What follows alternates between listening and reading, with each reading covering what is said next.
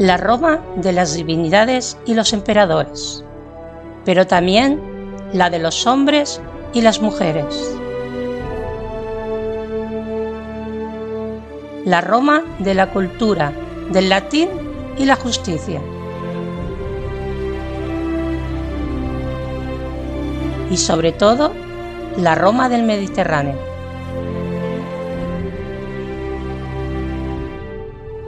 Bienvenidas, bienvenidos al Lignum en Roma.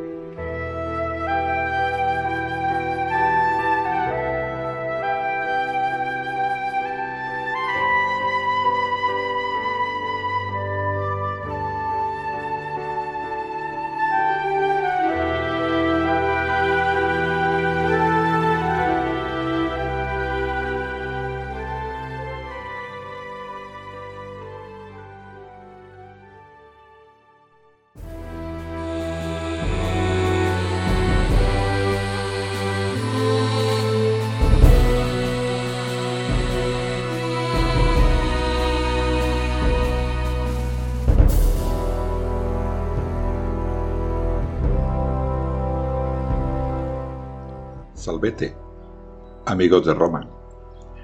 Hoy, en el programa número 58 del Himno en Roma, volveremos a hablar de recreación, una de mis pasiones, la historia de Roma, la escritura, la lectura y la recreación son parte de mis pasiones y por eso salen muchísimas veces en este podcast.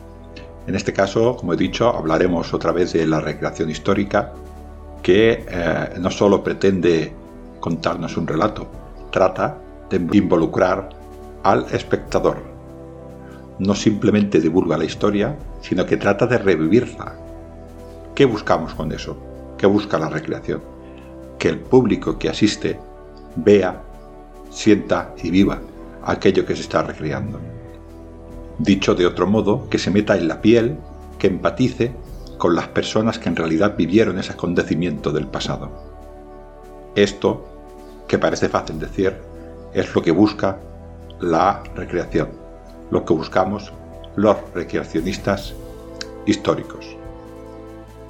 Al programa de hoy vendrán eh, varios recreacionistas, dos de ellos del grupo Valentia Romana de Tanorum, que como su mismo nombre indica serán de, de Valencia, y también nos vendrá en la segunda parte María Pilar González de Mérida, o como a nosotros nos gusta llamarla, Augusta Emérita. Hablaremos en una conversación y os contaremos diferentes eh, puntos de vista y diferentes visiones de recreadores que vivimos nuestra pasión. Os dejo con el programa.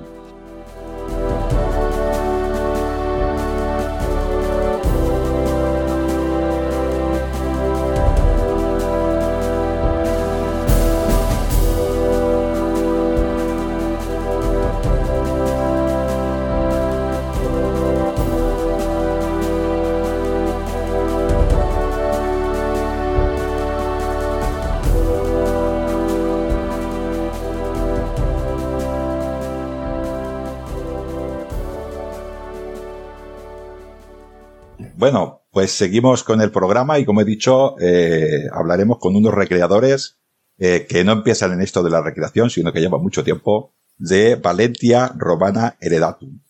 Eh, ella es mi apreciada, siempre le digo lo mismo, mi apreciada Pilar Madrid y el presidente del grupo Valentia Romana Heredatum. ¿Cómo estáis? Hola, ¿qué tal? Hola, buenas. Muy bien, aquí estamos. Eh, como siempre, a muchos recreadores eh, le hago la misma pregunta. Eh, Asisuko, la primera para ti es, eh, ¿cómo demonios estás en este lío, en este grupo de recreación? Pues mira, estamos en este lío porque hay que hacer algo. Entonces, hemos estado en otras asociaciones y decidimos hacerla en Valencia, porque Valencia, digamos, que es un campo que está sin explotar todavía. Y el tema pues está ahí, a ver si en Valencia nos abren las puertas y, y podemos hacer alguna cosa grande allí. El tema de, de Valencia Romana, pues llegó al nombre, porque antiguamente, por el tiempo de, de Juno Bruto, que fue quien, quien fundó la Fundación de Valencia, pues nos, digamos que nos metimos en este campo, ¿no? Y poner este nombre para darle a conocer a, a las más asociaciones, ¿no? Como está el tema. Entonces, pues ahí estamos. A ver si poquito a poquito levantamos cabeza y, hacemos algo grande, claro. Hombre, algo grande he visto por ahí, he visto una foto de Nimes que luego lo haremos, que eso es muy grande, ¿eh? Pero muy grande, ¿eh? Esto de Nimes eh, casi te hace envidia a todos, ¿eh? ¿No? Sí, lo de Nimes fue algo espectacular. Algo que, que por lo menos tienes que ir a verlo una vez, por lo menos en la vida porque ahora digo, que hay una organización tremenda, un montón de gente y es algo que debería de, por lo menos la, gente debería de ir una vez por lo menos a, ver el tema este, ¿no? Porque es algo que aprendes un montón con la gente que hay allí. Y algo espectacular, ya te digo. Por lo menos una vez en la vida hay que ir a verlo. Sí, no, me lo apunto, me lo apunto. Ahora me jubilaré pronto. Aquí a, a, unos, a unos lustros, vamos a dejarlo así, a unos cuantos lustros y allí estaré seguro porque he visto vídeos que habéis puesto vosotros en vuestras redes y son espectaculares. Esto de Valencia se fundaría, creo que has hablado de Junio Bruto, y este es este hombre que luchó contra el mismo Viriato, ¿no? Y fundó más o menos por esa época eh, Valencia. Estamos hablando de segunda parte del siglo II antes de Cristo. Sí. Sí, con Valencia eso, eh, estuvimos mirando, porque nos estamos informando con gente de historiadores de, la facultad de Valencia, donde fue fundada en el siglo 38 antes de Cristo, pues como hemos eh, comentado, por Junio Brutus. Luego estuvo también en la, en la guerra sectoriana metido también, donde fue destruido en los años 75 antes de Cristo. Y según nos comentaron, estuvo 50 años, digamos, en el olvido, porque al, es, la hicieron tabaco, ¿no? Entonces, en esa guerra se quedó Pompeyo, destruida. Pompeyo y al cabo de, de, 50 años volvió otra vez a, a, resurgir, ¿no? Con el emperador Augusto. Y ahora estamos, pues eso, investigando con compañeros que tenemos en la facultad, que nos va pasando información, y en eso estamos, estudiando el caso de, la antigua Valencia romana. La, la, Valencia romana supongo que volvió a renacer con toda este, toda explosión, toda esta explosión del mundo hispano del primer siglo después de Cristo, ¿no? Que coincide con Saguntum, coincide con Tarraco, ¿no? Todas estas zonas que, bueno, todo lo que es el levante español, bueno, todo Hispania, toda España, dijéramos, fue muy importante en el siglo I después de Cristo y el siglo II. Pero la gente no es capaz de darse cuenta lo importante que fue España para Roma en este siglo I y en, el siglo II. Emperadores que vinieron después de emperadores trajanos, pero tenemos a Licio de Cinosura, a Quinto Licinio, la familia Licinio era muy importante en Roma, ¿no? Y salieron muchos, muchos de aquí. Todo esto empieza un poquitín antes, supongo que la gente lo sabe, con Julio César, Gades y toda esta zona, ¿no? Y, y bueno, España fue, fue bastante importante. Entonces, eh, en esta zona estaba, eh, porque el grupo es Valentia Romana Edetarum. Esto era los Eretanorum. Eretanorum. perdón. Sí. que el latín lo llevo. Estoy en primero de latín. Ah, esto era la tribu íbera que en principio asigna la zona, ¿no? No eran como los arsetanos. ¿Serían enemigos o amigos? No, era porque la provincia era Edeta y entonces era Valencia Edetanorum. Sí, pertenecía, pertenecía, digamos, al recinto de, de Edeta, que digamos que en aquellos tiempos era la que, la que más gobernaba, ¿no? Al lado de Sagunto.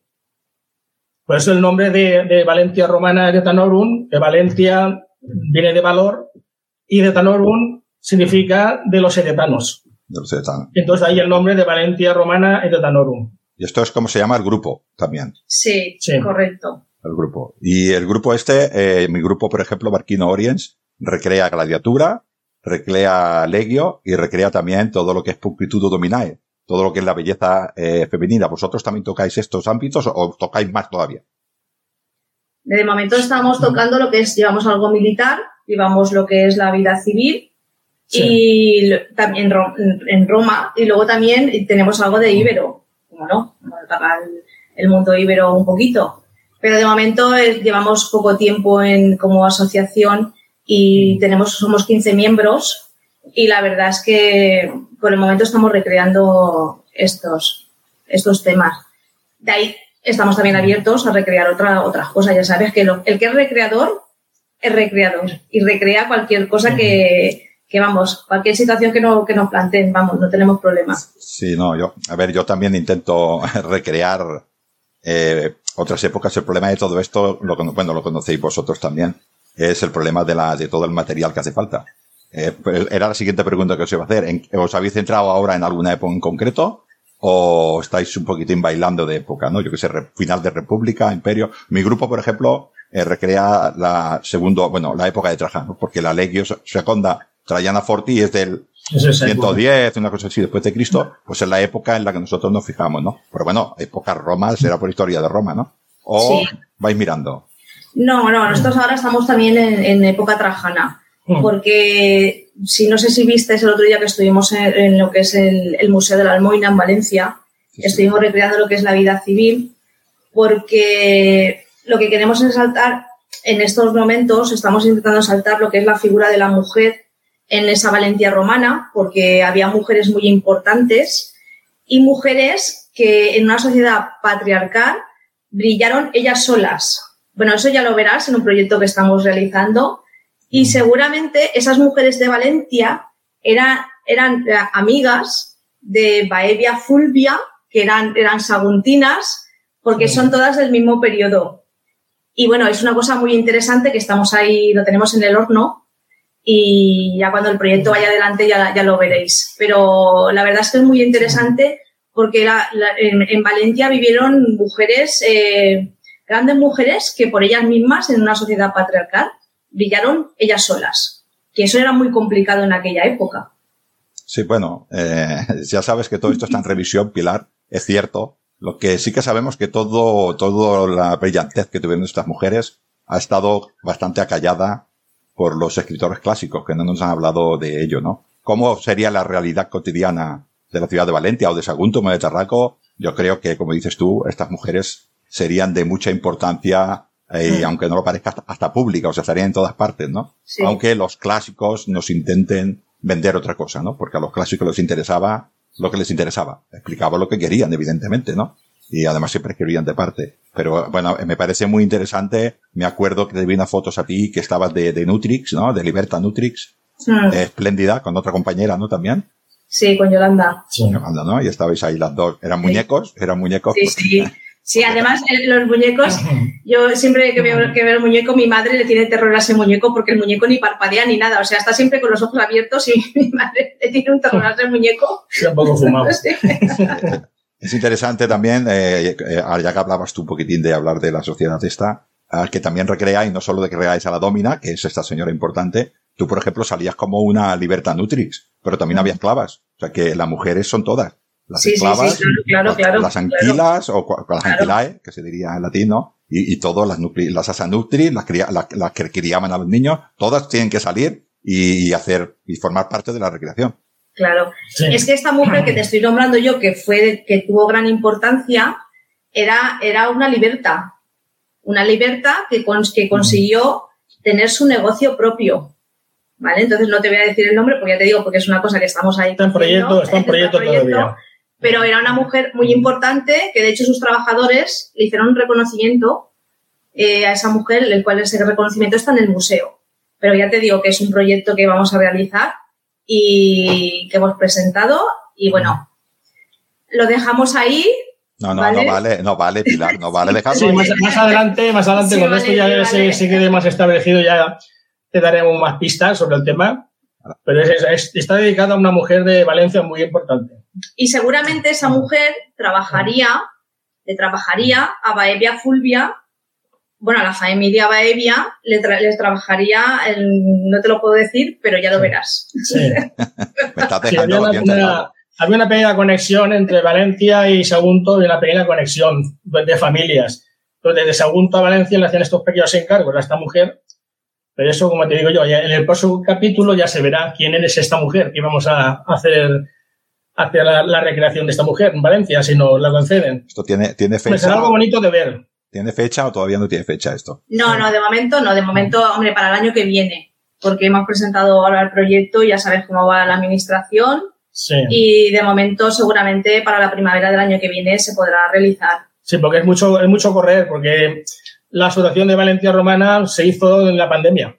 Se hizo este, este invierno, este invierno en diciembre, creo que empecemos a, a mover papeles y hacer estas cositas. Entonces es un poquito pronto ya para hacer para hacer este proyecto, porque este proyecto hay que hacerlo poquito a poquito, como dicen los italianos, piano a piano, para que salga todo bien.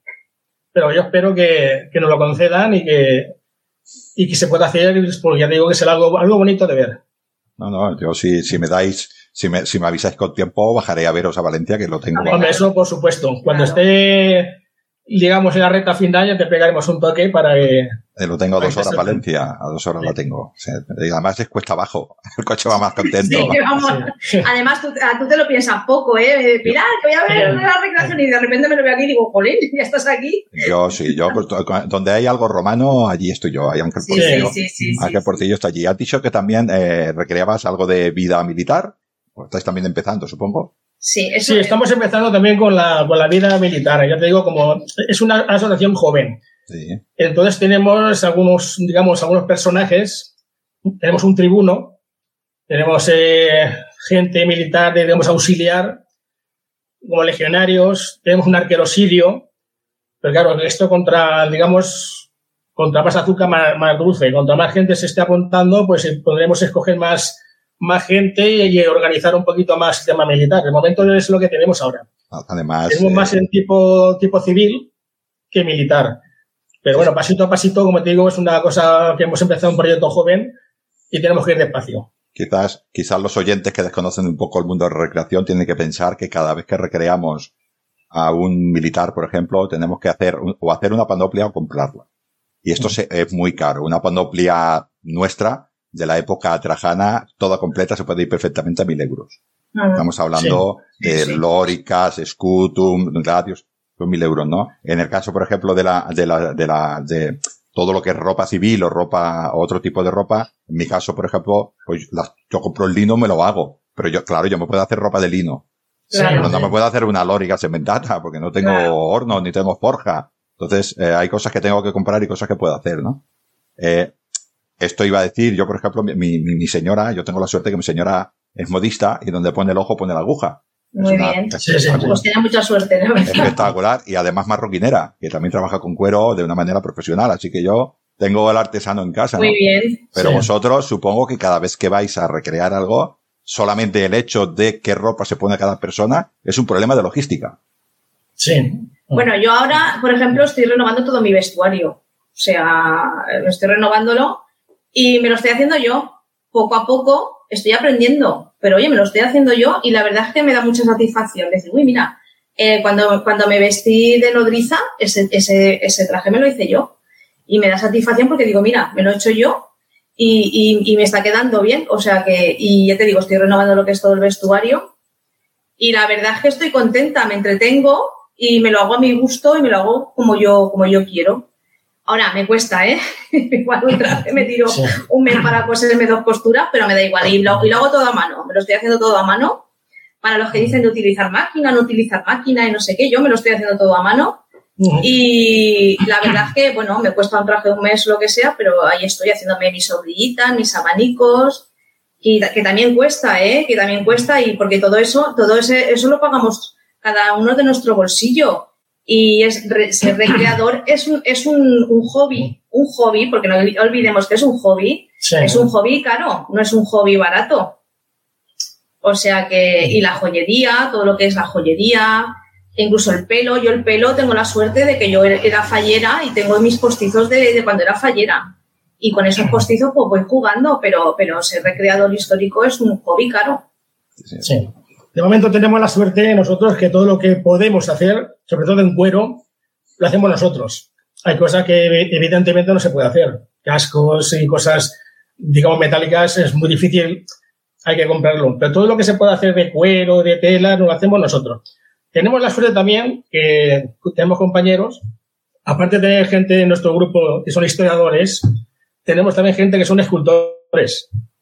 Entonces, cuando nos hace falta, digamos, un cardiopila, por ejemplo, pues, pues a nuestro compañero Tony, le decimos, Tony, nos hace falta un cardiopilas.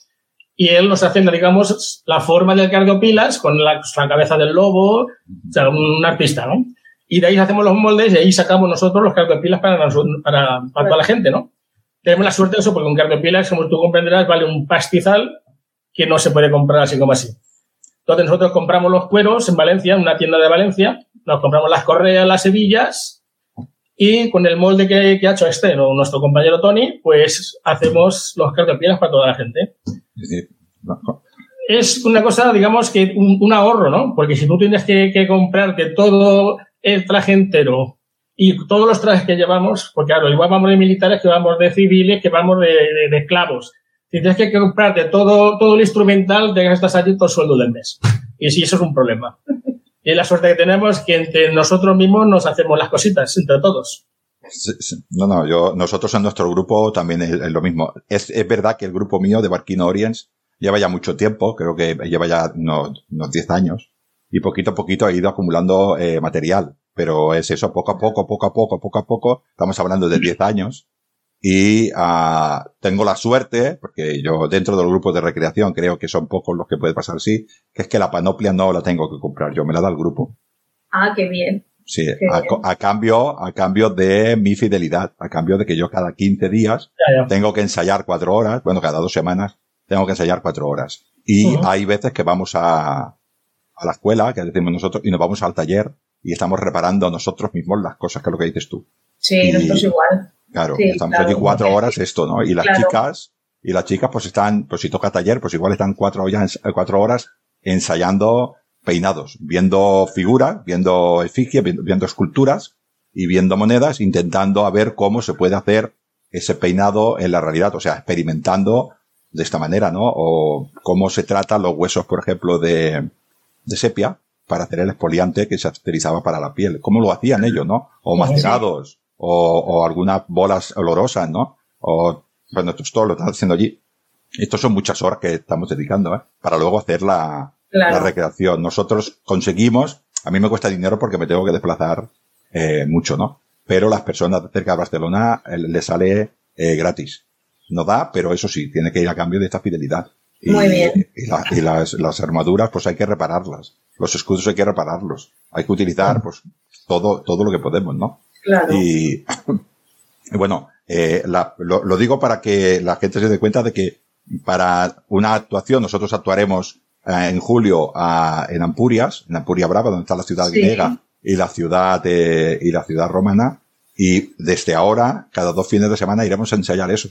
Muy bien. Estamos ya dos meses y pico preparando el asunto, viendo lo que nos vamos a llevar y viendo lo que claro. tenemos que arreglar, que es lo mismo que pasa a vosotros cuando tenéis que llegar a un, cuando tenéis que hacer esto que habéis dicho del museo, pues si Pilar dijo yo vamos a ir tal de libertad, tal de esclava y tal de y tal de domina, pues cada, cada vestido es un problema y claro. tenéis que arreglarlo todo antes y preparar toda la infraestructura, pues transporte, materiales, dónde os cambiáis. No permisos, sí. permisos, permisos, ir al museo, mirar dónde se va a hacer, dónde no se va a hacer, lo que dices tú, el transporte, dónde lo vamos a cambiar, dónde no lo vamos a cambiar. Bueno, es, la verdad que es, es, es, pues eso, un problema todo y... Es complicado, no te lo ponen fácil todo. Exacto. Y luego hay veces que sí, que si te va todo rodado súper bien, pero si empiezan a haber problemas, eh, puedes hasta tirar atrás el evento y decir, no lo hago. Ah, pero ¿hay, ¿hay, algún evento sin problemas? No lo conozco yo este. A ver, yo me acuerdo que en el, el primer invitado que se hizo perdí 3 o 4 kilos en un fin de semana. Yo no lo o conozco. Que...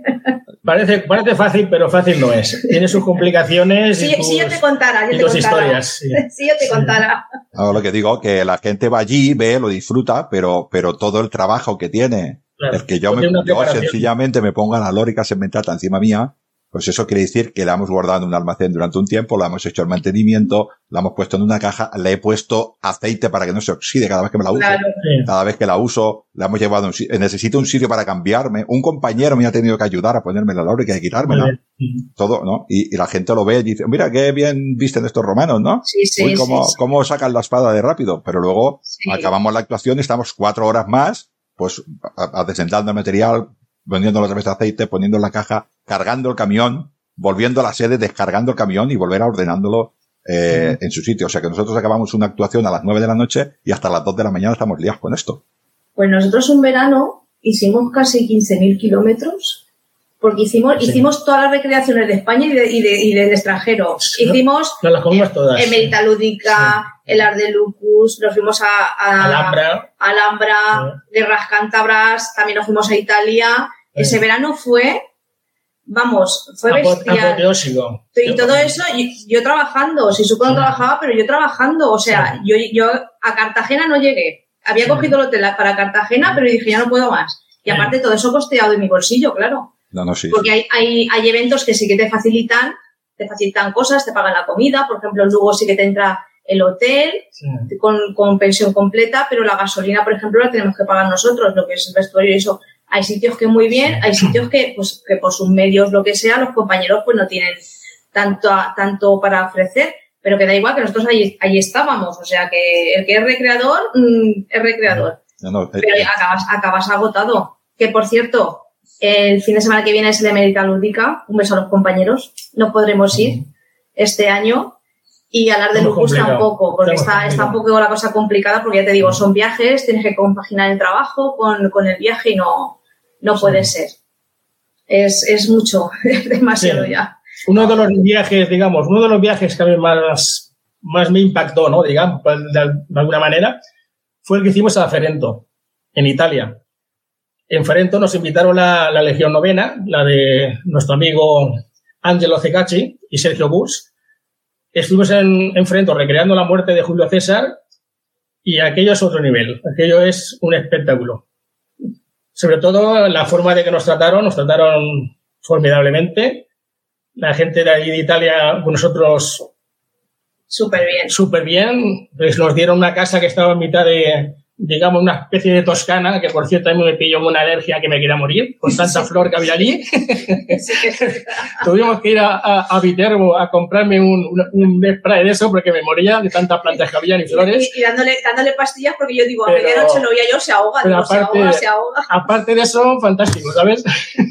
sí, a- aparte de que aparte te- casi te mueres, bien, ¿no? Un viaje, pa- un viaje para recordarlo. Y yo era mi cumpleaños y celebramos mi cumpleaños en Roma, ¿te Sí, acuerdas? sí, sí, era sí. mi cumpleaños, celebramos mi cumpleaños Tú, Pilar, que llevabas el antihistamínico en una mano, ¿no? Por A si ver, yo siempre que salgo de viaje, yo llevo un, bo- un botiquín, primero todo me dicen, ¿dónde vas con eso? Y luego todos vienen a mí, Sí, sí. ¿sabes? Porque yo llevo un mini botiquín donde llevo mi antihistamínico, mis cosas, llevo hasta, una- hasta una cánula de Gedel, que si no sabe la gente es por si te da un ataque epiléptico para que no te ahogues con la lengua, ¿vale? Que por cierto en el avión le hizo falta. Eso en el avión. En el avión le hizo falta porque una chica se puso mala, una, una pasajera, Le dio un Y- ataque epiléptico. y, y allí no había médico ni había nada, y estaban pidiendo una, una, una- no un sé, sanitario. un sanitario como locos, y ya está ella, ella con su maletita, ¿sabes? Tenemos en todas, como ya ¿Eh? sabe, como ya bien sabéis, en toda legión tenemos un Capsari y ella es la Claro. Capsari del grupo. Claro. La Capsari del grupo. Sí, sí, sí, sí. Pero bueno, anécdotas que te pasan en los Sí. viajes. Porque esa de- la de verdad es que la del avión fue un poco. Porque despegamos y como a media hora del despegue empezó la zafata a gritar. Un médico en la nave, un médico en la nave. Qué casualidad que iba una compañera mía de la fe también, les íbamos las dos. Y pudimos atender a la chica que le dio, le había dado un ataque epiléptico. Y claro, imagínate allí, iba el avión lleno, de 200 y pico pasajeros, todo el mundo ahí mirando, bueno, un espectáculo, no te lo puedes imaginar lo que fue aquello. Pero bien, bien, la chica aterrizamos bien y la verdad es que, que no hubo más problema. Pero bien, yo siempre llevo lo que dices tú, mi maletita para estas cosas y Por si acaso. eh. sí, en, esa, en ese viaje a Ferrento la verdad es que sí supo le hizo Sí. falta. No, no, esto es lo que tiene, la verdad, aparte de las anécdotas de, de este vuelo, ¿no? El, el, el hecho de ir a un evento de recreación, el que sea, ¿no? Eh, y convivir el grupo de personas que les gusta y que tienen la misma afición que tú, en, en nuestro caso es, es Roma, ¿no? O el mundo íbero también, ¿no? En vuestro caso. Esa convivencia es, es bestial, ¿eh? Yo lo que estoy más Sí, contento sí. de las recreaciones es la, la convivencia que, que tenemos dentro de nuestro grupo, ¿no? Igual que vosotros, porque que es, es, es que es todo disfruta. Yo veo caras de cansancio, pero con alegría. O sea, el otro día nos levantamos por la mañana, pero cansados que estamos, y seguimos de broma. Y estamos cansados. Sí, sí, sí, sí. Nosotros en, en Mérida y Alhambra Mm. eh, pillamos temperaturas extremas que Sisuko tuvo que ir a, a que lo viera el médico y todo, porque pillamos unas temperaturas de casi 45 grados Mm. y, y Sisuko literalmente se coció debajo de la armadura. Me pilló, me pilló aquello que parecía una lata de sardinas. Tuvimos que llevarlo al ¿Qué hospital. me vas a contar? Nos pegó un buen susto, ¿eh? Nos pegó un buen susto porque de un golpe de calor y Qué sí, Qué- eso fue en Alhambra. Sí, fue en Alhambra. Y en Alhambra. Mérida, en Mérida también pillamos una ola de calor que Sí. estábamos todos metidos dentro de la parada del autobús que tenía aire acondicionado porque aquello era... De hecho, Sí. se suspendieron varios desfiles y todo. Se suspendieron varios desfiles porque... Esto, del esto que dices es otra anécdota que podemos decir a los oyentes. Yo, en nuestro grupo, a veces somos 20 legionarios, o 25 legionarios, depende de la, de la actuación, y montamos una tienda grande en la que cogen, pues, unas cuantas personas dentro, ¿no? eh, siempre hay alguien que se tiene que quitar la chapa porque se está asfixiando. Sí, O sea, sí, esto sí, no, no es un día, no. Siempre hay alguien que le pasa. Y se la tiene que quitar porque coge unos golpes de calor y, y el agua, vamos, el agua vuela. eh, te metes allí dentro, Claro. bebes y te, te intentas un poquitín quitar la sed. Pero es que hay gente que es que, es que el- del calor que le sube se tiene que quitar la chapa, quedarse en la, Sí. en- y entonces pasan por allí como si estuvieran, pues lesionados o cualquier cosa. Siguen para que les dé, pero pasamos realmente, pasamos realmente calor. Uno aguanta el calor mejor que otros. Esto ya sabes cómo te pilla el cuerpo, depende del día, ¿no? Cómo te pilla el cuerpo. Pero pasamos mucha calor, ¿eh? Y algunos Claro, se que desmayan. debajo, de la, debajo de la, de la lórica, imagínate, si nada más que pilles 30 y algo grados ya lo tienes. Te cueces, de, pero literalmente debajo de la, de la lórica. La, la lórica se inventata. Yo, yo ahora, como soy acuífer, me pongo una mata y parece que por ahí corre mejor el aire. Los agujericos, ¿no? Parece, pero pesa, pesa más, con lo cual no sé qué. Hombre, claro, por eso te digo, no sé, no sé, no sé. ventaja. Pero sí, sí, se nos desmaya, se nos desmaya gente, la gente pierde sentido. Claro. Tenemos que poner dentro y les decimos, no te preocupes. A veces algún oficial ha tenido que dejar de ser oficial y ponerse de soldado para, para poder hacer, dijéramos, el grupo de una manera, de una manera correcta. Y, pues, pero ¿sabes lo que pasa? Este hombre que se desmaya, que a la otra actuación vuelve. Es Claro, claro. Pero eso es sarna, sarna con gusto no, Claro. no, no pica, ¿no? Pues es- lo mismo, lo mismo. es y luego te vas al norte y pasa frío. O sea, es que es así, Sí. pues eso. Otra, otra cosa que nos pasa mucho a vosotros, igual si no, cerebra- si no hacéis tanta vida militar, no es tanto. Yo cuando me quito la chapa, bueno, todos cuando nos quitamos la chapa, todos tenemos una herida, o un roce, Ah, o claro, un corte, o, Claro, oye, y no nos damos ni cuenta. El otro te dice, oye, está, Claro. está sangrando por aquí, de así. Claro. Esto yo creo que Perdona que, que nosotras con el peinado, cuando te clavas un alfil, un, gancho o algo, luego cuando te quitas el peinado, tela, ¿eh? Tela porque, porque te duele hasta, hasta el pelo, vamos. O sea, es, un- es una cosa también aguantar ahí todo, todo lo que es lo- los ganchitos y Sí. eso, también es un Es poco... que, claro, cuando te hacen, no, me imagino yo, a ver, a mí no, yo no puedo hacer de domina, ¿no? Pero cuando te ponen una trenza de estas y te estira un poco el pelo y tienes que estar con eso tres horas, al final Claro. eso tiene que doler, ¿no? Claro, nosotras, a ver, aquí en Valencia estamos acostumbradas porque el peinado de fallera es así.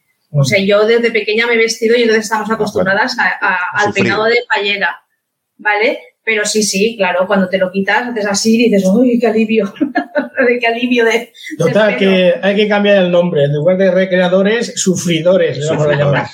Porque, porque es lo Una que vez- hacemos, sufrir. Una vez, Ángel, en, en- en la Universidad de Valencia, me hicieron una pregunta. Me hicieron, ¿qué le dirías a alguien que quiere ser recreador? Y yo, y yo contesté, que huya que está a tiempo. que salga corriendo que está a tiempo aún. Vaya ánimo, hombre, yo siempre le digo que venga y que pruebe, Polín. No, no, Sí. en- a ver, en el momento te, te pones un traje de romano, Sí. ya quieres Mm. más. Ya dices, no, no, yo con este primero, ah, yo con uno tengo bastante. Y te empiezas a vestir y dices, Es que- ay, es que ahora tengo otro evento y no me voy a poner el mismo traje que me he puesto en el otro evento. Pues tendré que cambiarme de, tendré que cambiarme el traje, ¿no? Y ya quieres más, quieres más, quieres más perfección y vas buscando, vas buscando, vas buscando. El otro día me salió una fotografía de, de mi primer traje de, de- que me puse de romana y dije, madre mía, esto me lo puse yo, sí me lo puse yo. Pero Mm. que los, todos tenemos comienzos, pero que vas a más, vas a más, quieres más, quieres más y, y, y la verdad es que es, un- es una, como una droga. Es como una droga que tienes ahí. Como tú has dicho antes en la previa de la conversación que decías lo de los libros que escribo y tal, ¿no? Pues bueno, yo, yo, yo hace 35 años que leo libros. He escrito prácticamente, voy a, pr- a pronto de acabar mi séptimo, mi séptimo libro y no soy capaz de encontrar palabras. Cuando yo estaba el año pasado, en agosto, el 1 de agosto, en Ampurias, en la ciudad romana de Ampurias, con mi, con mi lórica mata, y que yo era el aquílifer de, de mi legión, pasando por aquella, por aquellas calles que habían pasado cientos, cientos, por no decir de miles de ciudadanos romanos por allí, porque Ampurias es una ciudad que tiene mucha historia. Ah, ¿Cómo explico eso? No puedo explicarlo. Claro. Y eso yo lo estaba sintiendo. Además estaba el mar Mediterráneo y al lado, que es el mar de Roma, ¿no? Ah, ¿Cómo lo explicas? Esto lo- solo puedes vivir, no lo puedes explicar a nadie esto. No, es como cuando tocas una piedra, lo que te decía cuando viniste a Sagunto, cuando yo acaricio las piedras, porque las piedras eh, no son piedras, pero esa piedra tiene una historia, alguien, alguien, muchos antes que yo la han tocado. Y, y, y cuando eh, acaricias la piedra es como, como que la sientes, ¿no? Yo cuando, cuando acaricio una piedra la siento, la piedra. No veo una piedra. No, no, Hay gente que dice, uy, es una piedra, yo no veo una piedra. tú ves historia. Exacto. Tú ves historia y la sientes, no solamente la ves, sino que la, Exacto. que la sientes, ¿no? Y es ver, sentir y tocar, que decimos, eh, que decimos en Sí. nuestro grupo, ver, sentir y tocar. Y esto cuando te pica el gusanillo de ver, sentir y tocar, eh, es muy difícil de, de quitártelo. Y mira que yo acabo muy cansado. O sea, yo acabo la recreación el domingo y ya con la edad que tengo me recupero jueves. Pero al siguiente domingo, ah, vamos a ver dónde vamos. ¿Dónde vamos? ¿Dónde vamos? ¿No? Y acabo reventado. Ya me, tengo que poner hasta un fajín porque me duele la espalda. Claro, normal, normal. Pero voy lanzado, ¿eh? Voy este que llevas es normal. Sí, sí, además, el lobo, el lupus este que, a ver, yo soy más guapo que el lobo, pero pesa, ¿eh? Pesa la cabeza, el cuello lo nota y la planta de los pies, eh, cuando llevo dos horas ya no son mías, son de... La verdad es que la piel de esa de lobo es genial, ¿eh, Ángel? El, el aquilifer, vamos. Está muy auténtico. Sí, sí, vas ahí con la piel de lobo, que yo digo, ostras, súper chula, ¿eh? Muy bien, muy bien. Es, sintética, está hecha a posta, pero el hombre... Da igual, de todas maneras no se puede llevar. Creo que no es legal llevar piel. No, llevar piel de animal auténtica no, no porque te, la Guardia Civil te, te, lo requisa enseguida. Sí, además no es legal. Pues, Colaboremos con la naturaleza. Es mejor avisar que es sintética, por si acaso. No, no, yo siempre aviso, pero la verdad es que a mí yo cuando, cuando me pongo, ahora que no me la gente que no lo oiga esto, pero que cuando yo me pongo la piel de lobo, el lupus, Y me dicen, me van a hacer una foto, me dicen, pon cara de profe. Como saben ¿Cara de profe? Sí, me dicen, pon cara de profe. Y, oye, quedo serio, ¿eh? Yo no sabía que tenía esta cara de profe. Sí, sí. oye, yo he visto a niños llorar cuando me he acercado. Sí, por ver el lobo. Y luego me he quitado, me he quitado el lobo y tal, y digo, hombre, no, que soy, estoy actuando, no te asustes. Sí, sí, no. Pues la, la cosa tercera, ¿y que lleva? ¿Un oso o un, león? que lleva? Creo que es un león lo que lleva. Lleva un león espectacular, ¿eh? La, la costa tercera Lucensium lleva, lleva un león, sí, creo que es un león. Espectacular, ¿eh? Es, es, aparte que la legión es, es espectacular. Yo cuando lo vi con la piel de animal, digo, uh, Súper chulo, súper chulo. Yo ahora no me puedo permitir esto, pero como digo, de aquí a unos lustros cuando me jubile, si quiere a todos estos sitios. Eh, cuando nos toque el euromillón, yo siempre digo, cuando me toque el euromillón, haré esto. Nosotros por ahora nos llega para una piel de conejo, es lo, único que. Nos ponemos una piel de conejo de momento. no da ni para un jabalí, ¿no? Ni para un jabalí da. Sí, sí.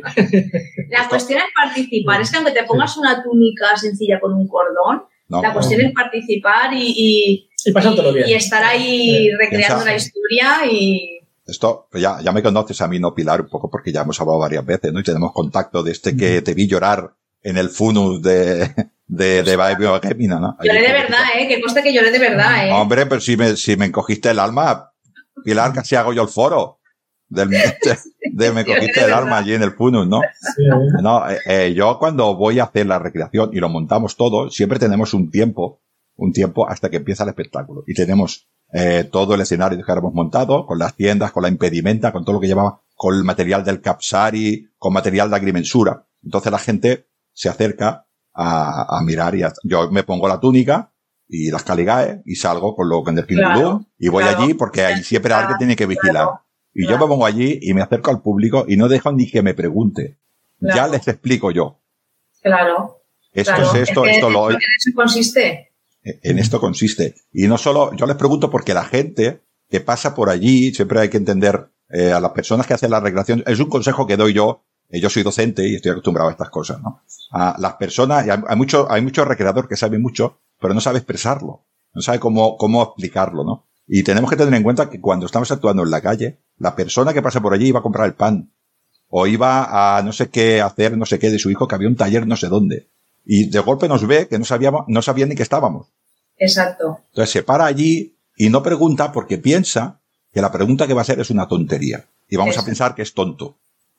Mm. Esto es así, lo piensan. Un niño, por mucho interés, un niño de 5 años, es muy difícil que un niño de 5 años o de 10 años en la calle te pregunte porque piensa, voy a hacer el tonto.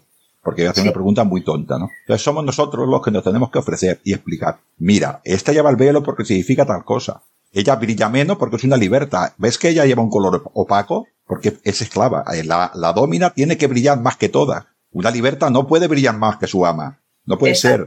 O, o, o, en el mundo militar, mira, esto es el, este es el, estos son las caligaes de recambio, pero también existían las calquei que eran cerradas. Eh, bueno, pues el gladio de, de, lo que sea, la, la, la picola, el, el capsari, la, lo, la capsa, el vinagre, la, la posca, todo eso lo tienes que explicar. Y luego la gente es cuando se lanza un poquitín más ya a preguntar. Sí. Y esto tenemos que ser nosotros los que tenemos que ir a por ellos para que ellos vayan a preguntar. Sí, si y te empieza a tocar y te empieza a decir, ay, pues esto cómo lo has hecho, con lo otro cómo lo has hecho. Si te pones allá y esperas que la gente te pregunta, tiene que ser una persona muy interesada para que, para que lo haga. Y si no, la persona normal no te preguntará. Y esto es un consejo que doy a, todos los recreadores. Cuando tú te pones allí delante de la gente y tú le explicas ya. ¿Sabes qué pasa? Que yo es que hablo poco. Sí, poco, sí, Pilar.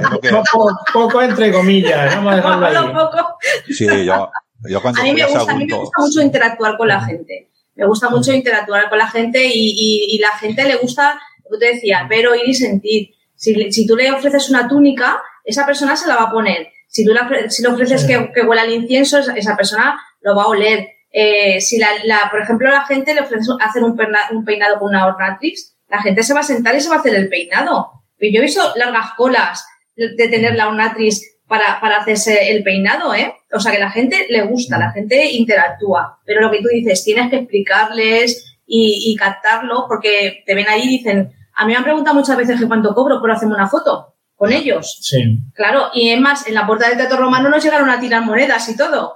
o sea, nos llegaron a tirar monedas y euros y le dijimos, no, no, que nosotros no cobramos ni nada.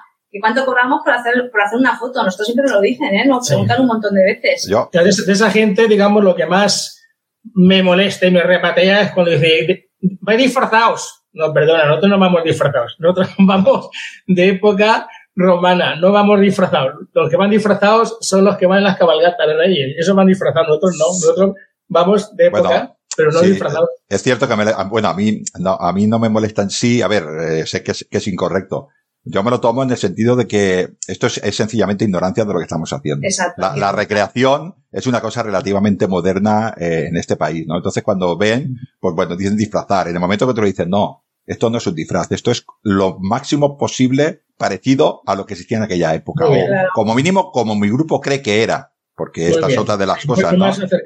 Como nosotros creemos que era así. Entonces la gente ya lo entiende. Ahora, claro, este arquetipo de uh, sois otro grupo más de teatro. No, nosotros somos recreadores, que no tengo nada que ver con los del teatro, que los del teatro buscan otro objetivo. Nosotros somos eh, recreadores, intentamos hacer las cosas ah, como creemos que eran en aquella época. Y esto de cómo creemos es muy importante que la gente lo entienda. Tenemos que enseñar a las personas a dudar, a dudar de lo que nosotros explicamos. Nosotros tenemos que ser honestos y explicar lo que creemos que era, pero también decir que es lo que yo creo. Es lo que, lo que según los clásicos.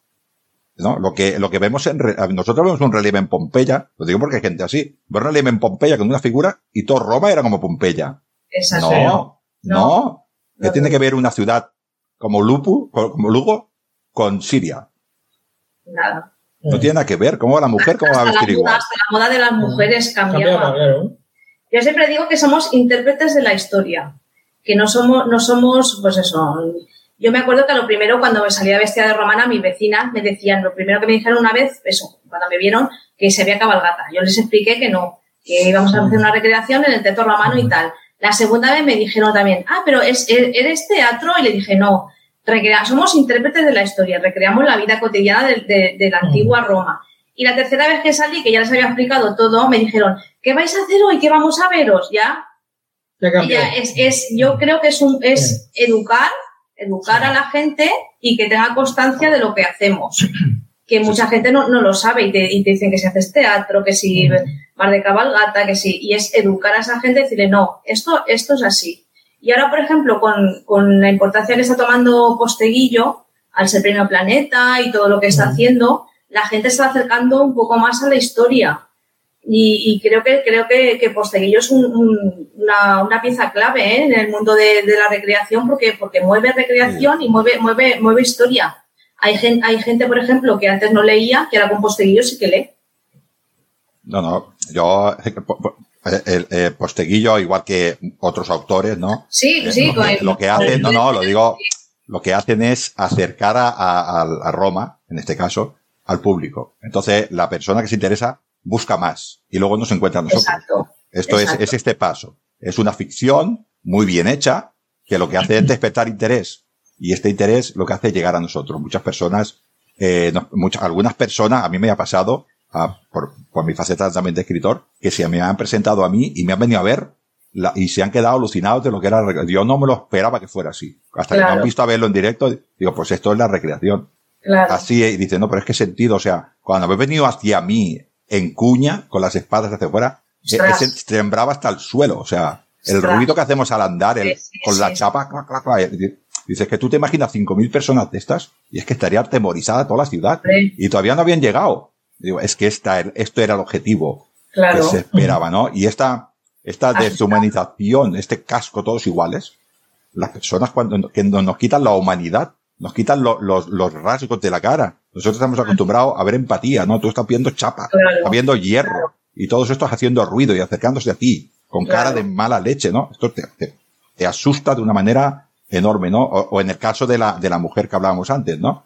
Ah, cuando tú ves una domina, las personas no saben de Roma, pero cuando tú ves una domina rodeada de sus libertas y sus esclavas, todo el mundo sabe quién es la importante. ¿Y no se lo han explicado? Claro. Claro, pero eso ya, es por el tipo de traje, el tipo de el tipo de peinado. pero están sintiendo, Pilar. Sí, claro, claro, claro. Están, sintiendo, y viendo. Todavía no entienden mucho, pero están sintiendo y viendo. Yo me acuerdo porque se lo dije a un chaval, está, teníamos un legatus y teníamos allí el, centurión con su no sé qué. Le digo, ¿quién es el que manda más? Y él me enseñó el legatus. Claro porque era el más florido. Por el tipo de casco, el tipo de lórica que lleva, claro. Ya lo saben. y luego vienen a, a, 14 iguales y dice, y estos son los soldados, porque van iguales. Esto ya le estás explicando. Eh, son, son cosas muy sencillitas. Ves una silla guay, pues esta para quién es para el jefe. ¿Y tú dónde estás? Pues en un taburete chiquitito de madera. Todas estas cosas se explica, es explicar, eh, esto es lo que hablamos de la recreación, es explicar historia prácticamente sin hablar. Claro. Esto es muy importante, ellos lo ven. Incluso cuando se acerca el legado, la gente eh, hace sitio. Y cuando pasan los esclavos, Pilar, que seguro que te pasa a ti también, ni los ven. Sí, claro, ni los miran, ni los miran, ni los miran. Sí, sí, sí, sí. Ahí no se lo hemos explicado. Sí, ahí, ahí tú tienes toda la razón del mundo. Sí. Yo es que yo todo esto lo observo por mis libros, ¿no? Y soy muy observador de la realidad porque tengo que explicar con empatía, ¿no? Pero yo me doy cuenta que nosotros cuando que hacemos algo de, de movimiento de aderezo, cuando cambiamos algún escenario, lo hace siempre uno con una túnica así, se pone aquí una medallita, soy, soy esclavo no sé qué, si me pierdo que me den no sé qué. A, la gente que me a la familia. La gente no los ve. Es como si no existiera y se puede mover con libertad por el escenario porque nadie los ve. Es muy curioso eh, cómo son las cosas. Y allí pasaría exactamente lo mismo. Había dos personas o tres hablando en Roma y pues detrás estarían los esclavos haciendo su cosa y no los veían, ni el que hablaba ni nadie. Claro, pasaría inadvertido. Nosotros luego lo explicamos. Y estos son los esclavos, a que no lo habéis visto. Claro. Pero eso pasa, eso pasa también en mi trabajo. En mi trabajo hay, hay, el médico es el que manda y es el que, el que, el que mueve este, que es el médico, y los demás, podemos figurar por detrás que nadie nos ve. ¿sabes? Hace punto, simplemente. Pero, pero sí, sí, Pilar, sí, yo, lo entiendo, pero me estoy refiriendo a que tú estás explicando lo que sucedía porque la gente empatiza con eso. hay, hay cosas que explicas hay cosas que ven que no tienes que explicar, que es lo que la recreación es esto, es el ver, sentir y tocar y, vernos como, como hacemos. Y cuatro órdenes que hacemos, ellos entienden que en, lo, los militares estaban, esto eran máquinas de matar. Y se, y se, yo, hay una, hay una cosa que, que hago muchas veces, ¿no? Que cuando enseñamos el Gladius, es un ejemplo, el Pompey, nosotros sacamos el Gladius, el Gladius iba así, entonces lo sacamos en horizontal, eh, con el suelo, y cuando lo tenemos al máximo extendido, poco a poco lo giramos 90 grados. Y la gente se imagina, claro, dentro de un cuerpo girándose eso. Y se les coge, yo no digo nada. Pero la gente empatiza, dice, eso metiendo en un estómago y lo giraban dentro. Hombre, pues imagínate de, doble filo. Sí, sí, sí, sí. Pues eso de doble filo te corta por, por todos los lados. Lo hacemos lentamente sin explicarlo y lo giramos. Y luego el, el, el, speaker dice, y esto lo hacen de una manera automática. Entonces nos lo dice, nos dice la orden, dice media. Entonces nosotros lo hacemos todos a la vez, rápido. Y ellos ven que giramos la mano, que antes no se habían fijado. Claro. Y en ese momento se fija y dice, madre mía, qué miedo que dan. Sí, sí. Esto, esto es explicar a ver, sentir y tocar. Y para eso tienen que venir a, las recreaciones, ¿no? Y esto es, es bueno, todo esto, la siguiente pregunta que quería hacer, nosotros ensayamos cada, cada dos semanas, cuatro horas, ¿no? Claro, cada grupo hace lo que puede. Evidentemente, porque Pilar trabaja más que un reloj, la pobre, que le vamos a hacer? Ya será funcionaria, trabajará un poco menos luego, pero ahora... que los funcionarios no trabajamos, ¿sabes? Es verdad, ¿no? ¿Vosotros tenéis algún tipo de periodicidad o reunís cuando podéis? Normalmente nos reunimos cuando, cuando podemos, pero sí que nos reunimos sábados por la mañana para, hacer cositas. Hacemos talleres. De hecho, en la página eh, pues colgamos los talleres de sombrillas, eh, talleres de fíbulas, abanicos, nos juntamos para hacer trajes. Nos juntamos habitualmente, pues eso, cada 20 días o así. Cuando la gente puede, Sí, bueno, se puede. tenemos, tenemos la sede en Valencia, está en Valencia la sede, y ahí pues lo típico, se pone en el WhatsApp del grupo, reunión de tal cosa, y el que puede viene, el que no puede, pues no viene, y si nos juntamos cuatro, pues cuatro. Pero sí que... Pero bueno, siempre la gente suele participar. Hace poco hicimos un taller de, como este Pilar, de, de fíbulas, para que la gente se hiciese sus propias fíbulas, para que no las comprara, y por lo menos la gente pues ahorra una pasta, una pasta, ¿no? y también sombrillas. Hicimos un taller de sombrillas, ellas, las mujeres, y vea, pues ya van por ahí con, con, su calle, con su sombrillita, y van por ahí todas muy monas, cada una de un color, pero bueno, es lo que hay. Es que son hacer, cosas, hacer cosas poquito a poco. Son cosas que no se pueden comprar, te las eh, tienes es que, que aparte es que no hay, no hay. ¿Dónde compras una sombrilla romana? En ningún sitio. No, no. Tienes que comprártela tú como puedas. Son cosas que no hay y te, te lo tienes que hacer tú. Y entonces, pues entre, entre las compañeras, pues hacemos, ponemos una idea, otra idea. Y bueno, y ahora, eh, esta semana que viene o la otra, haremos una cosita también, que la subiremos a las redes para que la veáis, no te la vamos a, a decir. Pero tenemos ahí también, ¿eh? Muchas gracias, Pilar, muchas gracias. tenemos ahí, ya te lo diré en privado. Sí. Tenemos ahí una cosa pendiente que vamos a hacer y luego en septiembre también haremos otra cosa chula que, que también va a estar muy bien, que la verdad es que no se ha hecho, no se ha hecho nunca. Aquí, aquí no se ha hecho. Y la, y la que vamos a hacer dentro de 20 días, yo este año no he visto tampoco que, que hubiera habido ningún grupo que la haya hecho ni nada. No, no se ha habido movimiento. y también es porque la, por la, pues estamos post pandémicos y la gente pues está arrancando, los grupos de recreación están arrancando poquito a poquito y volvemos a la normalidad, entre comillas, porque el COVID sigue, os lo digo, el COVID sigue. En la planta hay 20 ¿vale? El COVID sigue, ya me sigo poniendo la mascarilla por si acaso. Lo que pasa es que ahora ya no sale tanto las noticias. Pero bueno, los cuerpos están arrancando y nosotros ahora, son en 20 días o así, vamos a hacer también una cosita chula que subiremos a las redes para que todos la disfrutéis porque la estamos preparando. Eh, yo me he hecho un traje nuevo porque no tenía. Vas a, y lucir, bueno, vas a lucir una barbaridad, Pilar. Bueno, no, no, a ver, eh, con hacer la recreación y pasárnoslo bien y que la gente lo comparta, las cosas no sobran, no, tampoco pretendo ahí lucirme ahí lo que sea, es sencillito, ¿eh? O sea, es una cosa sencillita Incluso yo creo que, que las cosas más bonitas son las cosas más sencillas, ¿eh? Eso te iba a decir, eso te Por iba eso. A decir. La sencillez es bonita también, ¿eh? Claro, el, el, el traje este de, de nodiza que nos hicimos el otro día es súper sencillo, eso no lleva nada, ¿eh? no lleva nada el traje. Las, las, cuerdas allí en forma de X son fantásticas. Sí, sí, pero no lleva nada. Enlazan, eh, eh, ensalzan lo que es eh, la, la Nutrix. Claro. O sea, lo, lo, explican todo, o sea, tampoco hace sí, falta sí, más, ¿no? Sí, sí, sí. Y, y, eso es perfecto. Yo, pues mira, eh, yo, mi primer traje que me hice fue de, fue de nodriza, porque resulta que yo no tenía ni idea, íbamos a vestirnos y yo no tenía idea de recreación, ni de vestimenta, ni nada.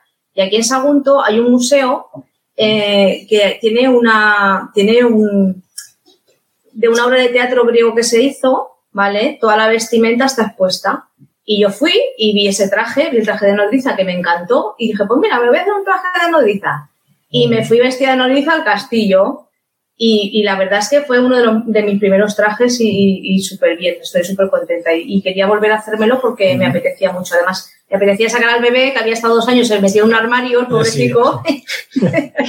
cambiar, sí. cambiar de traje y cambiar de traje, pero el niño es el mismo niño siempre, ¿sabes? que estaba en el armario. Es, ese ángel, ese niño no crece, siempre se queda es chiquitico, ¿no? con los ojos abiertos que no dice nada, ya está calladico, pero siempre es el mismo niño. Y entonces, pues eso, decidí vestirme de, de nodriza. Y la verdad es que bien. Es uno de mis trajes que me gusta mucho. Con el de sacerdotisa de Diana también me gusta mucho el blanco. Ese, ese lo llevamos a Italia, a Ferrento. Nosotras fuimos de sacerdotisas de Diana. Hicimos allí con las vestales de, de Ferrento, hicimos allí una, una ceremonia. Y súper bien, la verdad es que muy bien. Hablando entre italiano chapurreado con castellano, pero hicimos, eh, hicimos allí grandes, grandes amistades en, en Ferrento, la verdad es que sí. Sí, estuvo bien. Estuvo muy chulo. Fue muy interesante porque no, nos, nos fuimos allá al, al, a la zona arqueológica, al, al Ferento, y allí nos juntamos todos, todas, digamos, todos los palcos llenos de gente, y llegan los italianos y nos preguntan a nosotros, ¿qué hacemos? Digo, ¿cómo que qué hacéis? Digo, esto es vuestro evento, es que ¿no? ellos improvisan. ellos cada vez hacen una cosa. O sea, no tienen la temática de hacer siempre lo mismo. Improvisan, Ellos van improvisan. improvisando y cada vez ha- hacen una cosa, ¿no? O sea, fuimos ayer el primer día, nos juntamos ahí todos y, bueno, y ¿qué, qué hacemos? Digo, ¿cómo que qué hacéis? Digo, vosotros sabéis, ¿no? En vuestro evento, ¿qué es lo que vais a hacer? Pues que, básicamente, chapurreando, como dice Pilar, dice, la muerte de Julio César. Digo, pues nada, pues sacan los pugios, nos venimos nosotros por los laterales, que se queda aquí el, el- el Julio César aquí en mitad y lo apuñalamos y punto pelota. Pero vamos. Y es lo que hicimos. Pero fue curioso porque dice, ¿qué, qué- qué hacemos? Digo, pues tú sabrás lo que hacéis, ¿no? Y, y Sergio Bus hizo un, un monólogo de Catón espectacular. Impresionante. Estuvo media hora hablando, yo no entendí la mitad porque claro, lo hacía- en italiano, pero solo el, el traje que lleva, la pasión que le pone Sergio. Y la verdad es que, que- que te sobrecoge el verlo, ¿eh? O sea, es una cosa Que que... Catón, Catón es un personajazo, ¿eh? Por eso, por eso, pues Sergio Bus hace el personaje de Catón, Es impresionante. pero Eh, increíblemente. Yo creo que Sergio es uno de los mejores recreadores Sí, que hay en el mundo, ¿eh? Sí. En el mundo, porque yo, y la, y la vestimenta que lleva, lo lleva todo de lana, y es espectacular verlo, ¿eh? Yo, la verdad es que cuando fui allí a, a Ferrento me, me sorprendió, pero vamos, y Angelo, Angelo Zecchiani también. Angelo es espectacular verlo. Y lo que te estaba diciendo antes de, de estar, de conectar, estábamos viendo fotos de Dave Rudingan, que la verdad es que también, eh, vamos, espectacular. Estaba con los caballos, solo con las sillas, sin estribos, sin espuelas.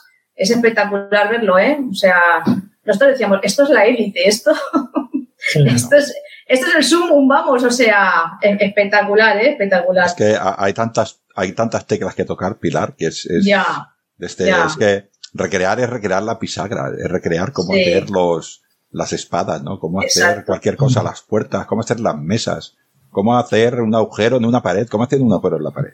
exacto. Cómo todo, es todo, cómo vestirse, cómo hacer el vestido, cómo Yo- hacer yo el mira- telar, es todo. Yo te digo una cosa, yo veo una, una domina vestida, de, veo una domina vestida y le veo la, la pala mal colocada y no, es un defecto que tengo que no, no lo soporto. Me voy a dar la, la pongo, se la pongo bien porque es que no, no, no puedo remediarlo, me supera. Mira, yo la veo una que va perfecta, va con un traje chulísimo, lleva, y lleva la pala mal colocada y digo, mira, es que, es que no, es que no, no, no lo soporto, lo siento. Pero bueno, es un defecto que tengo. No, no, cada uno. Nosotros, Claro. eh, lo que también disfrutamos mucho en mi grupo, supongo que vosotros lo que. Nosotros ahora en, en, en Ampuria vamos a hacer una cosa que se llama el Familiae. Familiae. Y lo que hacemos es talleres para niños. Muy bien. Talleres para niños. Entonces los niños lo- los hacemos pasar, hacemos como si fueran tirones de la legión y los hacemos. Sí, sí, eh, vi, vi las fotos, el año pasado lo hicisteis. Muy bien. Es y vi las fotos y, y sí, sí, sí, está muy lo chulo. ¿Qué día, hacéis? ¿Qué día lo hacéis? Este año lo haremos el 29, creo que 20 el fin de semana del 29 de julio. 29 o 30, no me acuerdo. A ver si podemos El último, acercarnos. el último julio de, el último día de julio. de- A ver si podemos acercarnos. Yo es que ahora con mi Sí. cuadrante nuevo no, no tengo ni idea. Así que como nosotros trabajamos sábado, domingo, festivos y todo, Ya sabes, Pilar, que yo la última vez te invité a ver si podías venir. No pudiste porque evidentemente tienes tu vida. sí. Y te dije, si te puedes pegar un- una escapada, pues como eran solo tres horas, lo de familiar es más complicado. Vendrías a visitar y tal, pero, pero ya sabes que tú cuando vengas estás bien recibida. Que Muy bien, muchas gracias igualmente. Tú ya sabes que lo mismo. No, yo a tu casa ya he ido varias veces y soy bien recibido. A Saguntum es difícil encontrarse mal, ¿no? Ah, y más cierto la anfitriona. ¿Qué iba a decir? Ah, luego abajo en, en la descripción del audio pondré un poquitín también la- las, eh, el contacto con vosotros, ¿no? Eh, Ah, muy quería- bien, muy bien. Claro, quería decir, eh, ahora, Shishuko, te pongo a ti en, una, un compromiso. O sea, ahora es, ¿cómo convencerías a alguna persona para que se apunte a vuestro grupo?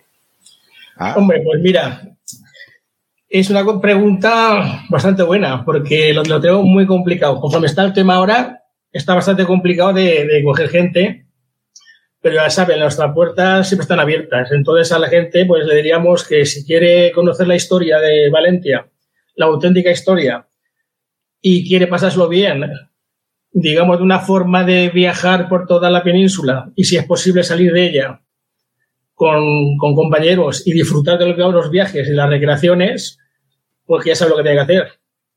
Apuntarse a nuestra asociación, es pequeñita de momento, ya te he dicho que vamos creciendo poco a poco, pero nuestro futuro nos gustaría que fuera, cierto, como dicen en la película, ¿no? Me gustaría que fuera alguna cosa que se haga, se, se hace realidad y que esto funcione. Y a ver si tenemos la suerte que nos apoyen los ayuntamientos, que es eh, las cosas complicadas, como todos lo sabemos ya. Y que, bueno, pues que empecemos a salir para arriba y hacer recreaciones y hacer eventos y que la cosa vaya bien. Y empezar a invitar a gente que nos, pues que nos, nos conozcan como somos, ¿no? La- las administraciones tienen que apoyar a la recreación histórica. Porque, porque sí, es verdad, porque, porque tienen que apoyar a la recreación histórica porque eh, eh, la recreación histórica ah, eh, atrae turismo, eh, dinamiza la zona, eh, pone tu nombre en el mapa y las, las administraciones tienen que apoyar a la recreación histórica. Que un recreador no se haga mm, dos mil kilómetros y, Mm. y le den un bocadillo o lo pongan a dormir en un polideportivo. Que las administraciones se tienen que mojar y tienen que aportar y tienen que, que tienen que, que colaborar en, en los eventos que se hacen de recreación histórica.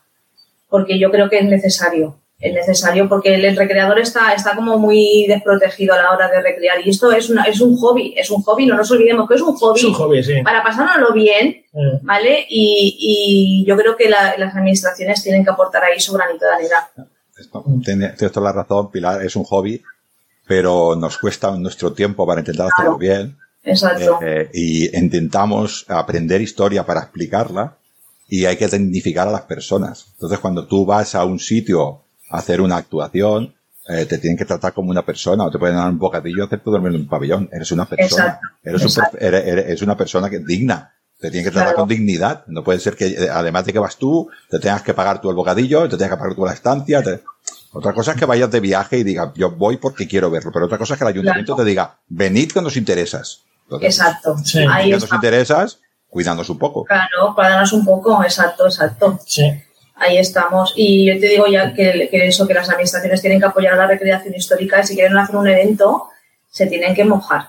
Se tienen que mojar porque si no, no avanza. Mm. Aparte, la- en la zona de Valencia, que digamos que es la que conocemos nosotros, el tema de recreaciones eh, está muy, muy hundido todavía, ¿no? No es como otras ciudades como Mérida, eh, Lugo, ¿no? Eh, ahí se, se ve la gente moverse, se ve a los ayuntamientos apoyar. Aquí en la zona de Valencia, como siempre decimos nosotros, todo lo que no sean fallas no vale. Aquí hablan de fallas y a las fallas que no les falte de nada. Te cortan las calles, te cortan todo, o sea, pueden hacer lo que quieran. En cambio, las cosas de recreaciones está, está todo muy, muy oscuro, no, no te apoyan. Mandas correos electrónicos, no te contestan. ¿Sabes? A nosotros nos ha pasado de mandar correos electrónicos a, a- a las entidades pidiendo permisos, por ejemplo, ¿no? Un- unos permisos para hacerte unas fotografías en tal sitio. Y ni siquiera contestarte. Simplemente porque has puesto, eh, soy una asociación de Valencia romana, tal Pascual, no te han contestado. Y eso es muy triste. Sí, sí. Ahora tú pones ahí, soy de la falla, fulano de tal. Todos son puertas abiertas y todos son subvenciones y todos son ayudas. Pero aquí, ¿qué pasa? Aquí esto tiene que cambiar. Yo y hay que mediarse para que cambien las cosas, claro. Pero tienes que meter mucha guerra, si no. Yo son cosas que nunca, nunca he entendido. O sea, tú, eh, y además tenemos que ser conscientes todos de lo que tenemos. Yo, mi, mi Baétulo y mi, mi, mi Badalona tiene ya dos mil años de historia. Valencia tiene más años de historia, dos mil y pico años de historia. Y lo ignoramos totalmente. O sea, es que estamos hablando de que todo el mundo habla de Viriato, pues fue cuando se fundó el Valencia. Claro. Y, Sí. Y Sagunto más. Y Sí, Sagunto sí. más todavía, porque más era, todavía. era Arce. O sea, Sagunto igual tiene Exacto. 2600 años de historia. Bien. Pero el problema que tiene Sagunto, yo siempre lo he dicho y lo he dicho en los despachos de los ayuntamientos y no, y no me cansaré de decirlo, que mientras Sagunto no coja el modelo de Mérida o de Tarragona, la recreación histórica en Sagunto no va a funcionar porque tiene, que- tiene que ser como el modelo de Mérida y Tarragona y el ayuntamiento tiene que mojarse, tiene que organizarlo el ayuntamiento y entrar todos los grupos que haya. Y tiene, y, tiene, y tiene que hacerse así, porque si no, mientras no va a funcionar la cosa, porque Sí. tengas que luchar un proyecto en un, en un despacho, me parece, pa- tanto para las asociaciones que se quedan fuera como la que lo hace, mm, no me parece bien. Eh, me- a mí me gustaría que todo el mundo saliera. Y ya te digo que si no se, se toma el modelo de Tarragona o de Mérida, Claro, uno, en Sagunto la recreación histórica no va a funcionar en la cada uno vida. tiene su, su espacio, cada, hay muchas Claro. épocas para recrear sin molestarse. Claro. Hay mucha Claro. época, eh, es que será que no será, Sagunto, por ejemplo, tiene toda la parte, toda la parte íbera, tiene toda la parte de púnica, toda la parte Claro. de, de republicana, tiene toda la, toda la, la, la, la importancia de Sagunto del primer siglo, ¿no? Y hasta el segundo siglo de toda, bueno, prácticamente toda la tarraconensis y la bética. Si es que eran los que mandaban el imperio. Claro. Hay que, tener en cuenta. Es lo que te digo, si el ayuntamiento no organiza y las asociaciones que hay en Sagunto, sean cinco o seis las que hayan, colaboran allí con ese evento, la cosa no va a funcionar. Es como Mérida. Mérida tiene su, centro de organización y a raíz de ahí, y Tarraco, Tarraco Viva lo mismo. El ayuntamiento organiza y, las asociaciones colaboran. Mientras no lo hagan así, y de hecho, Sagunto, mm, voy a recordar que trajo a Sergi Serisoles, el que, el que organiza Tarraco Viva, creo que es, hizo una conferencia a la Vía del Porti para explicarnos cómo era el modelo de Tarragona.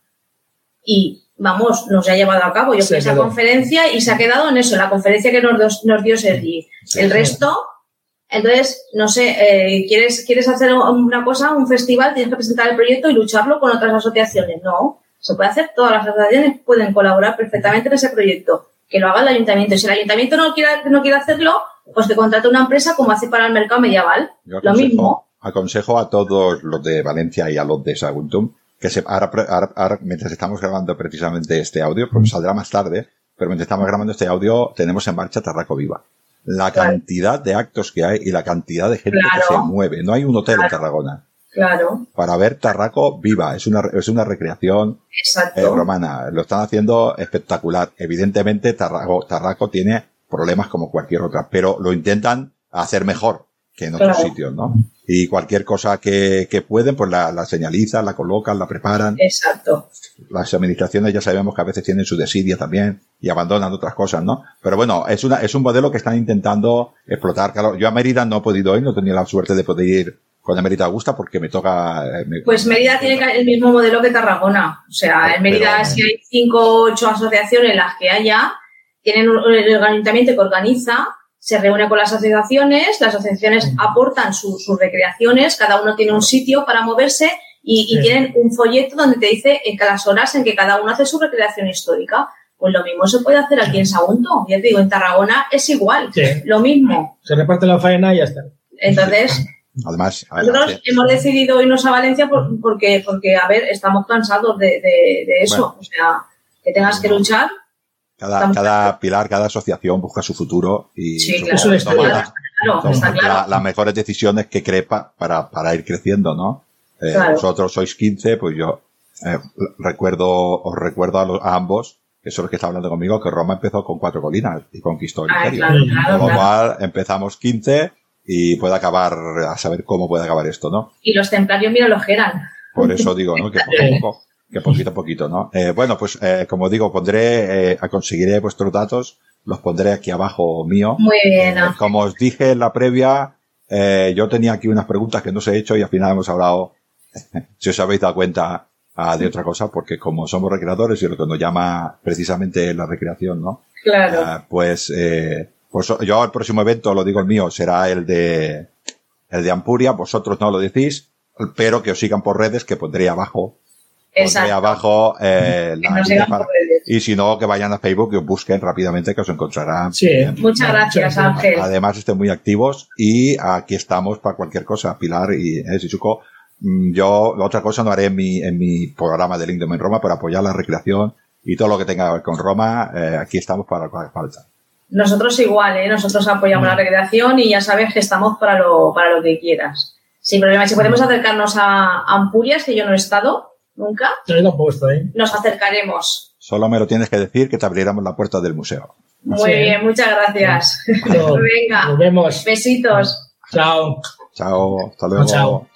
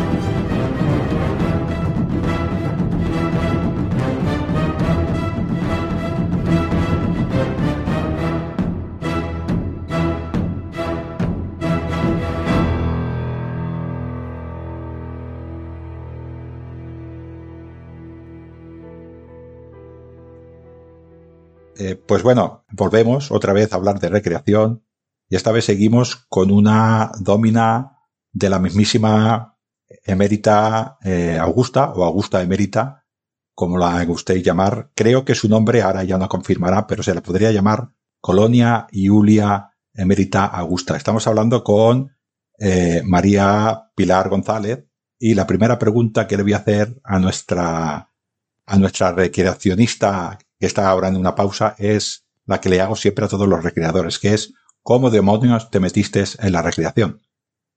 Ay, que cómo me metí. Pues mira, mm, yo me divorcié hace unos 13 años. Entonces, un día iba a ver, iba todos los, todas las semanas a, a unas charlas y mira por dónde, eh, un día dicen, eh, mañana se va a hacer, y hablaron cosas romanas. O vale, yo me fui, eso de romano a mí me llamó mucho, y, y fui a ver qué era eso de romanos que decían. La verdad es que no me estaba enterando de nada de la charla, como puedes ver.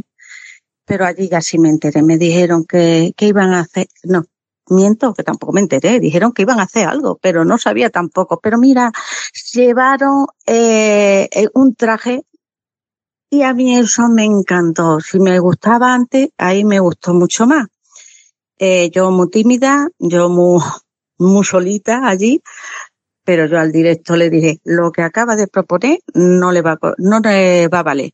Porque, claro, yo he estado dando clases con, con niños desde dos años hasta 90. Y, y se lo dije que no le, no le iba a servir. Ah, ¿tú has dado clases? Sí, sí.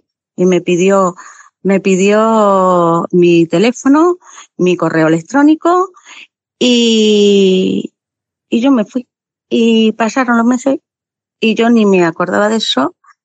Me acuerdo que fui a Valencia con mi niña que, que iba allí a estudiar y al llegar, al volverme, tuve que volver por Madrid y, y, allí me llamaron. Y dije, ¿te acuerdas que te apuntaste? Digo, ah, sí, pero que se me había olvidado. Y, y ahí comenzó todo.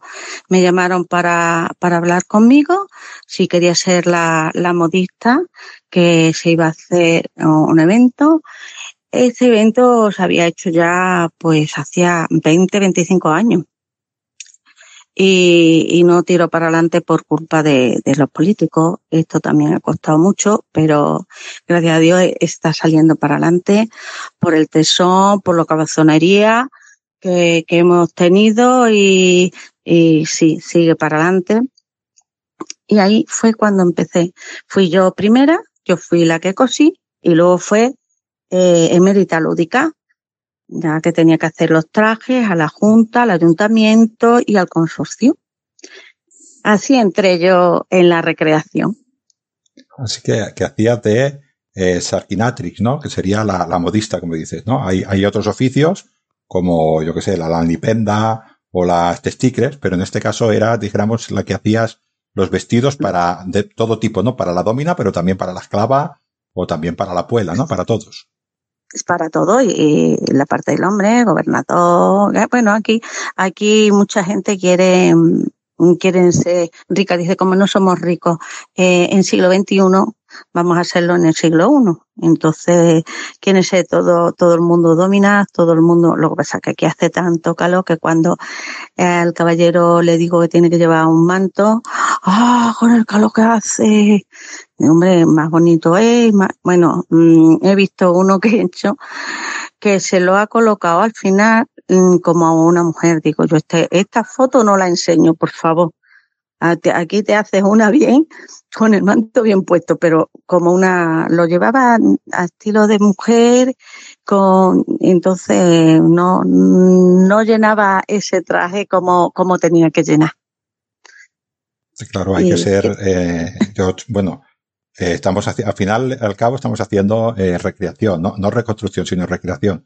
Pero hay que intentar ser un poquitín serio. Y claro, no puede haber demasiado tiene, tiene que ser creíble, ¿no? Y claro, si tú, tú, llevas una túnica, llevas una túnica, y si llevas una toga, pues llevas una toga. Y la mujer, pues si lleva una estola, pues tendrá que llevar su pala y tiene que ir cubierta. Y si no, no, no, no está recreando, está haciendo otra cosa. Sí, Eh, lo que pasa es que mucha gente todavía no, no está concienciada. Yo cuando, cuando entré a, a la costura estuvieron conmigo eh, arqueólogos, historiadores para decirme cómo era la ropa y, y me se empeñaron mucho. Es que tiene que ser así, es que tiene que ser así. Y sí, sí, yo, yo a la gente le digo que tiene que ser así, no, pero luego ellos van a otras modistas y, y hacen lo que quieren y, y vamos, mm, no van ni de griega, no sé qué traje el que llevan pero eh, hasta que cada vez se viste más, más gente más seria. ¿eh? Eh, llevan su, su modelo, mmm, si son esclavas, que hay muy pocas, yo este año he ido de esclava.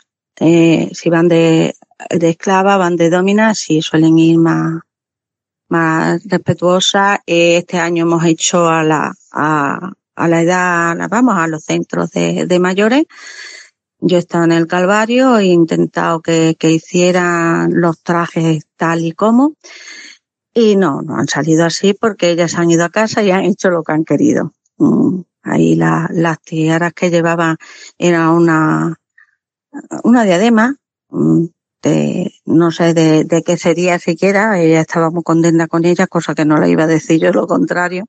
Han ido mucha gente vestido de, vamos, actual, nada más que se ponen un pañuelo y, y, ya está. A mí es que yo eso lo, no lo veo bien y, y en una tienda que han dado por vestir, por vestidos que han comprado una millonada los chinos y lo han estado vendiendo como romanos, pues iban toda la gente con ese mismo vestido y con un pañuelo, mucha gente, porque este año ha sido todavía Mérida ha querido vestirse más, bueno. mucha gente más de la que de la que ya se vestía. Siempre yo, yo he oído por ahí noticias, bueno, intentando un poquitín mirar lo que pasaba, eh, bueno, porque como, como los oyentes igual no lo saben, pero contacté contigo porque me enviaste a través de Messenger, me enviaste un vídeo de Mérita Lúdica, ¿no? Y evidentemente yo te dije que me habías puesto eh, los dientes largos. He estado, he estado mirando, ¿no?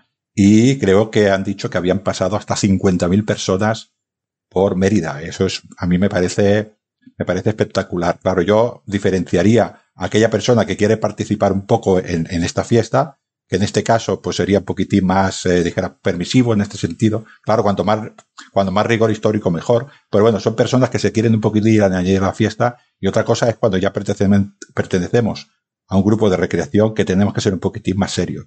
Entiendo que no tenemos que, que ir, dijéramos, ser muy radicales con las cosas, pero tenemos que ser un poquitín más serios. Y no podemos hacer según qué cosas si vamos representando a un grupo de recreación que tiene un nombre y que quiere eh, darse a conocer. Tenemos que ser serios con esto.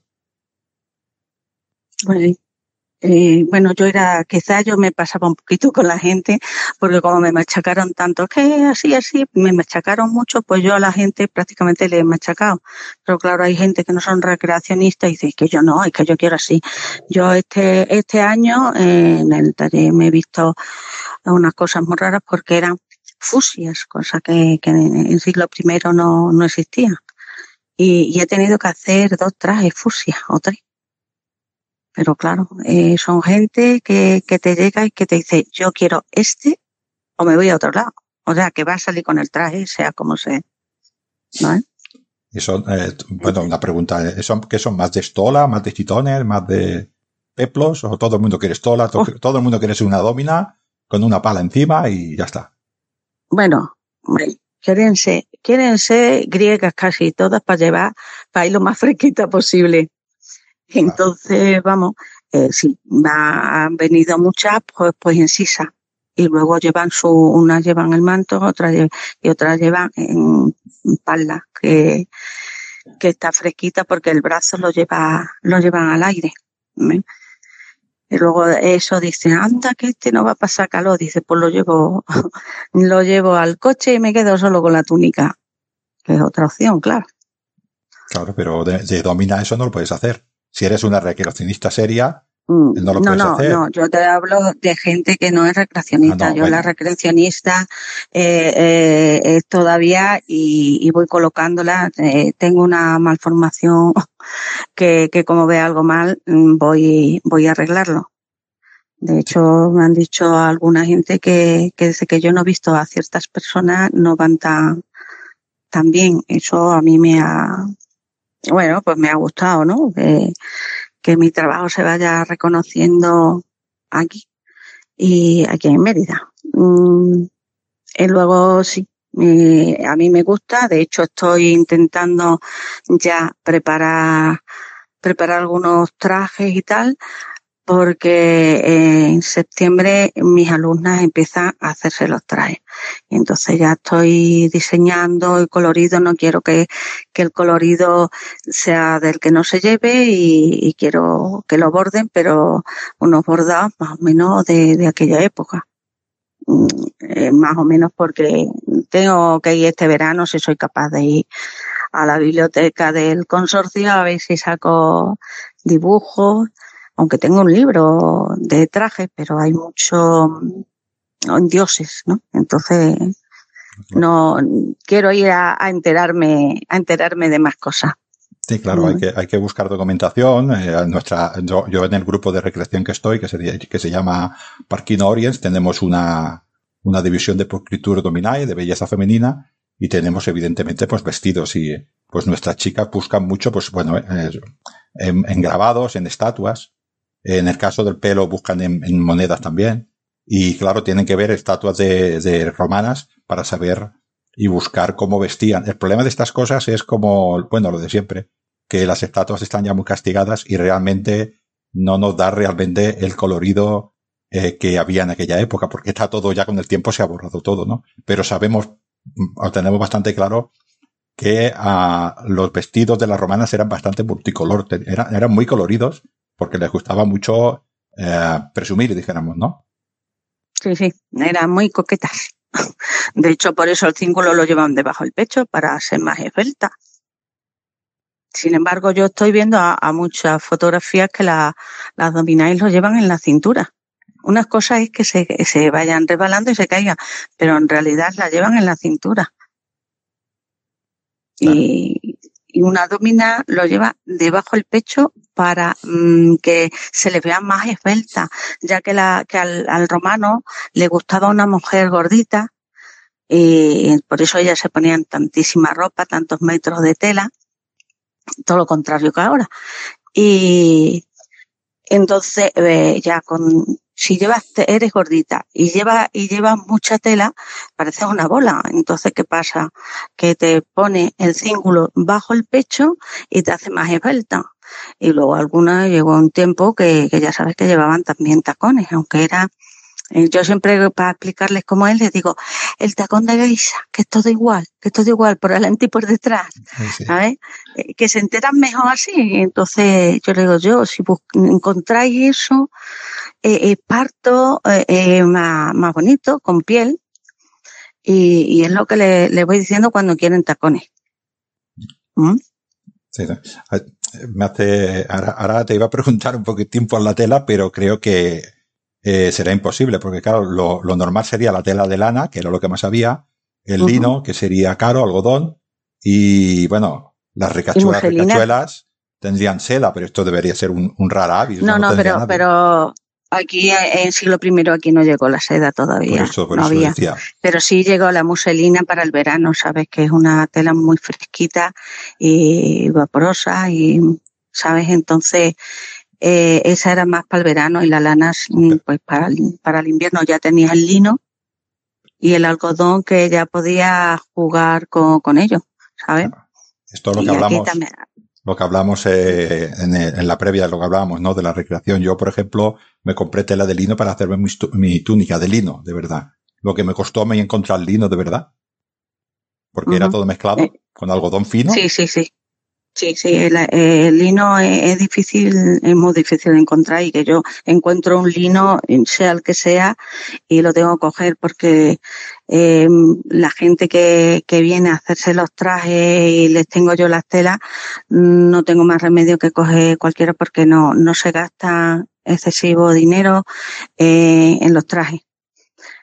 Vamos, los trajes, las telas y tal. Sin embargo, hay gente que se ha ido a la tienda. Yo les he dicho, vete a la tienda, coge el color que a ti te guste entre esto, esto, esto, que sea lino, pero que sepas que tienes que mirar muy bien, que sea lino y que sepas que te va a costar caro. Eso es lógico, ¿no? Eso, el lino lino te va a costar de 12 euros para arriba el metro. Y, luego tienen que tener cuidado también porque hay lino que es para bordar, no, no para el traje. Entonces, si tú te haces un traje que es más barato porque el trenzado es, mucho más, más suave, no va tan, mm, tan tupido.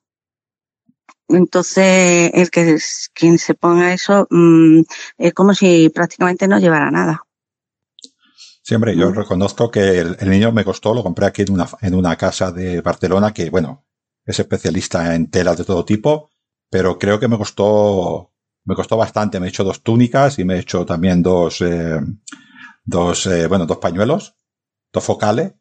Y, y la verdad que es que es una nota, es una ropa de, de calidad, pero me para dos túnicas parece que me había, comprado dos trajes, o sea, era cara. Yo, yo cuando me lo estaba comprando decía, ¿quieres decir que merece la pena? Eh, sí, merece la pena porque yo sí que intento, mi grupo intentamos recrear bastante bien eh, todo, igual que los sudones los cogí de lana y no los cogí, pues cógete algo que se parezca o que sea poliéster. Bueno, yo intento eh, siempre hacerlo, ¿no? Eh, en esto, en esto quería decir una, una salvedad que me ha gustado mucho y te lo digo como docente, eh, supongo que tú también lo has vivido, que es el, el, anomatio, esto que habéis hecho de los institutos y la laureatio.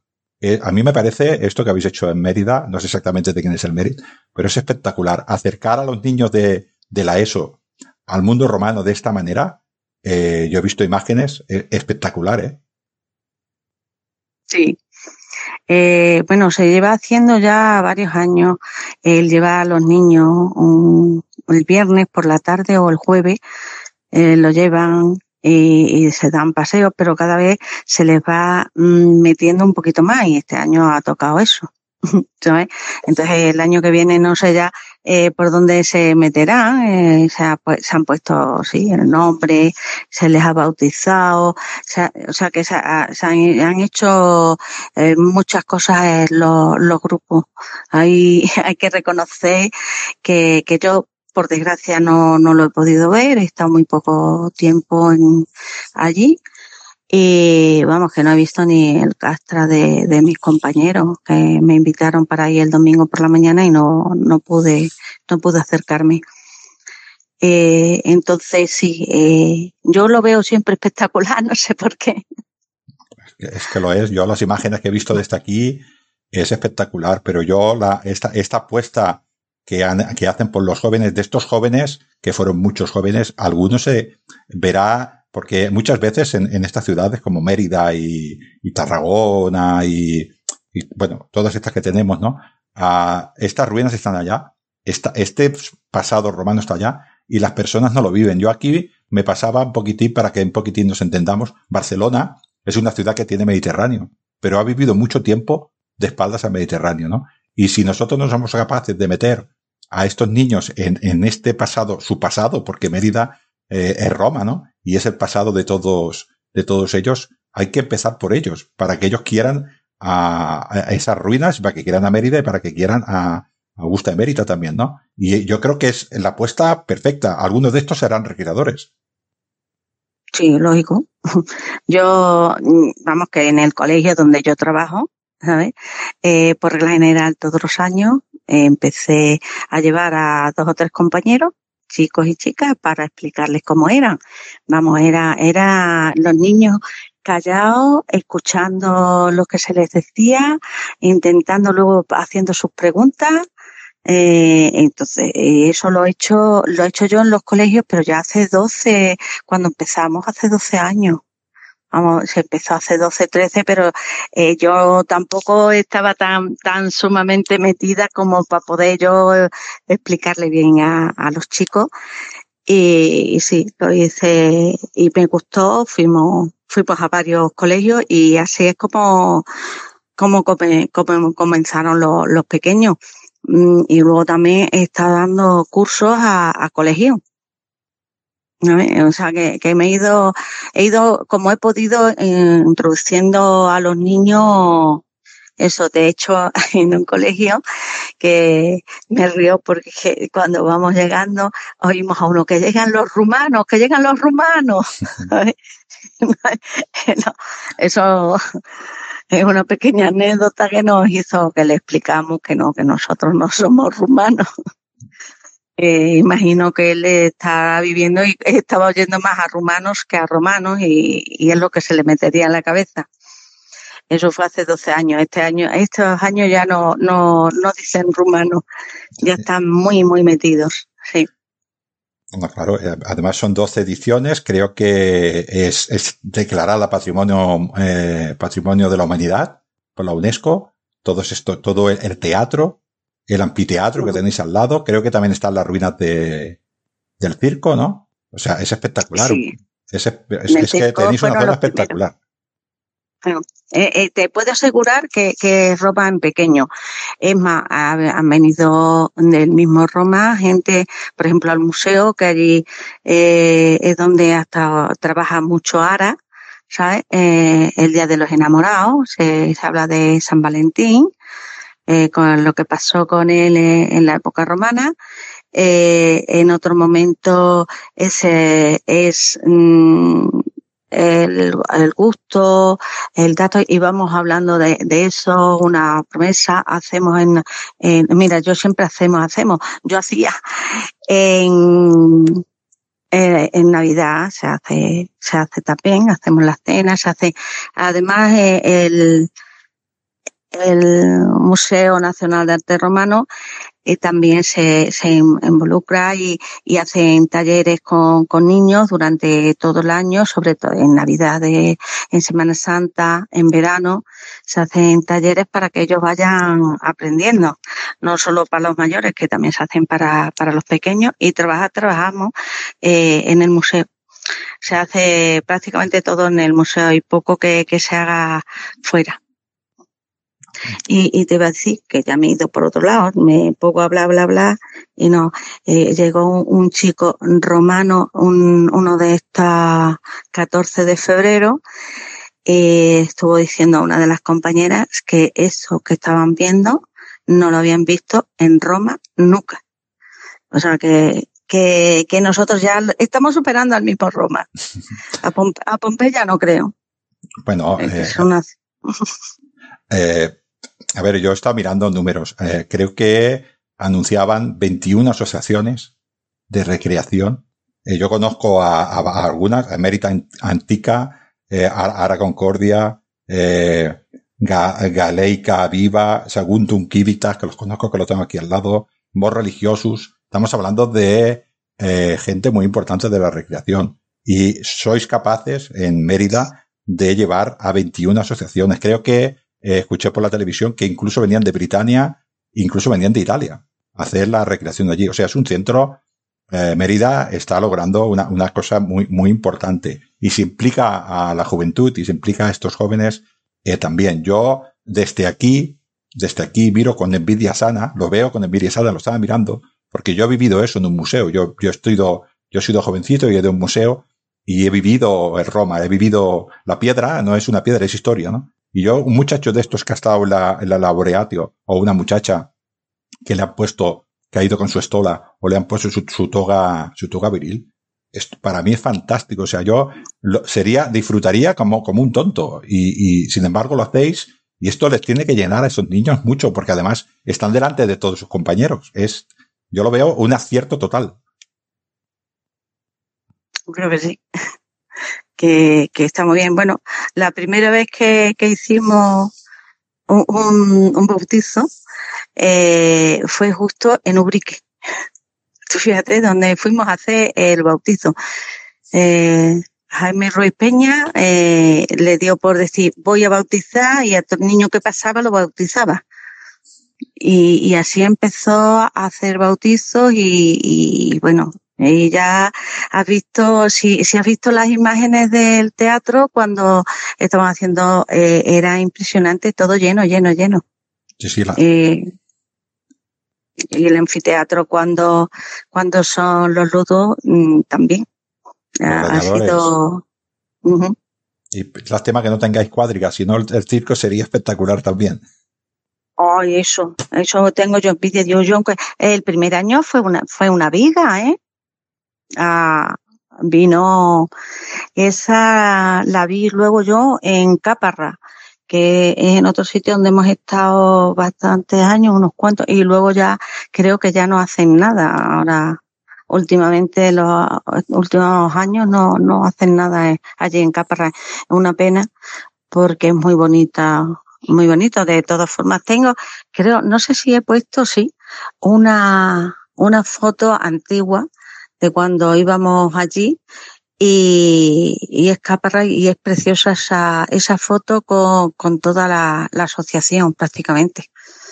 Eh, si tienes un poquito de tiempo, búscala.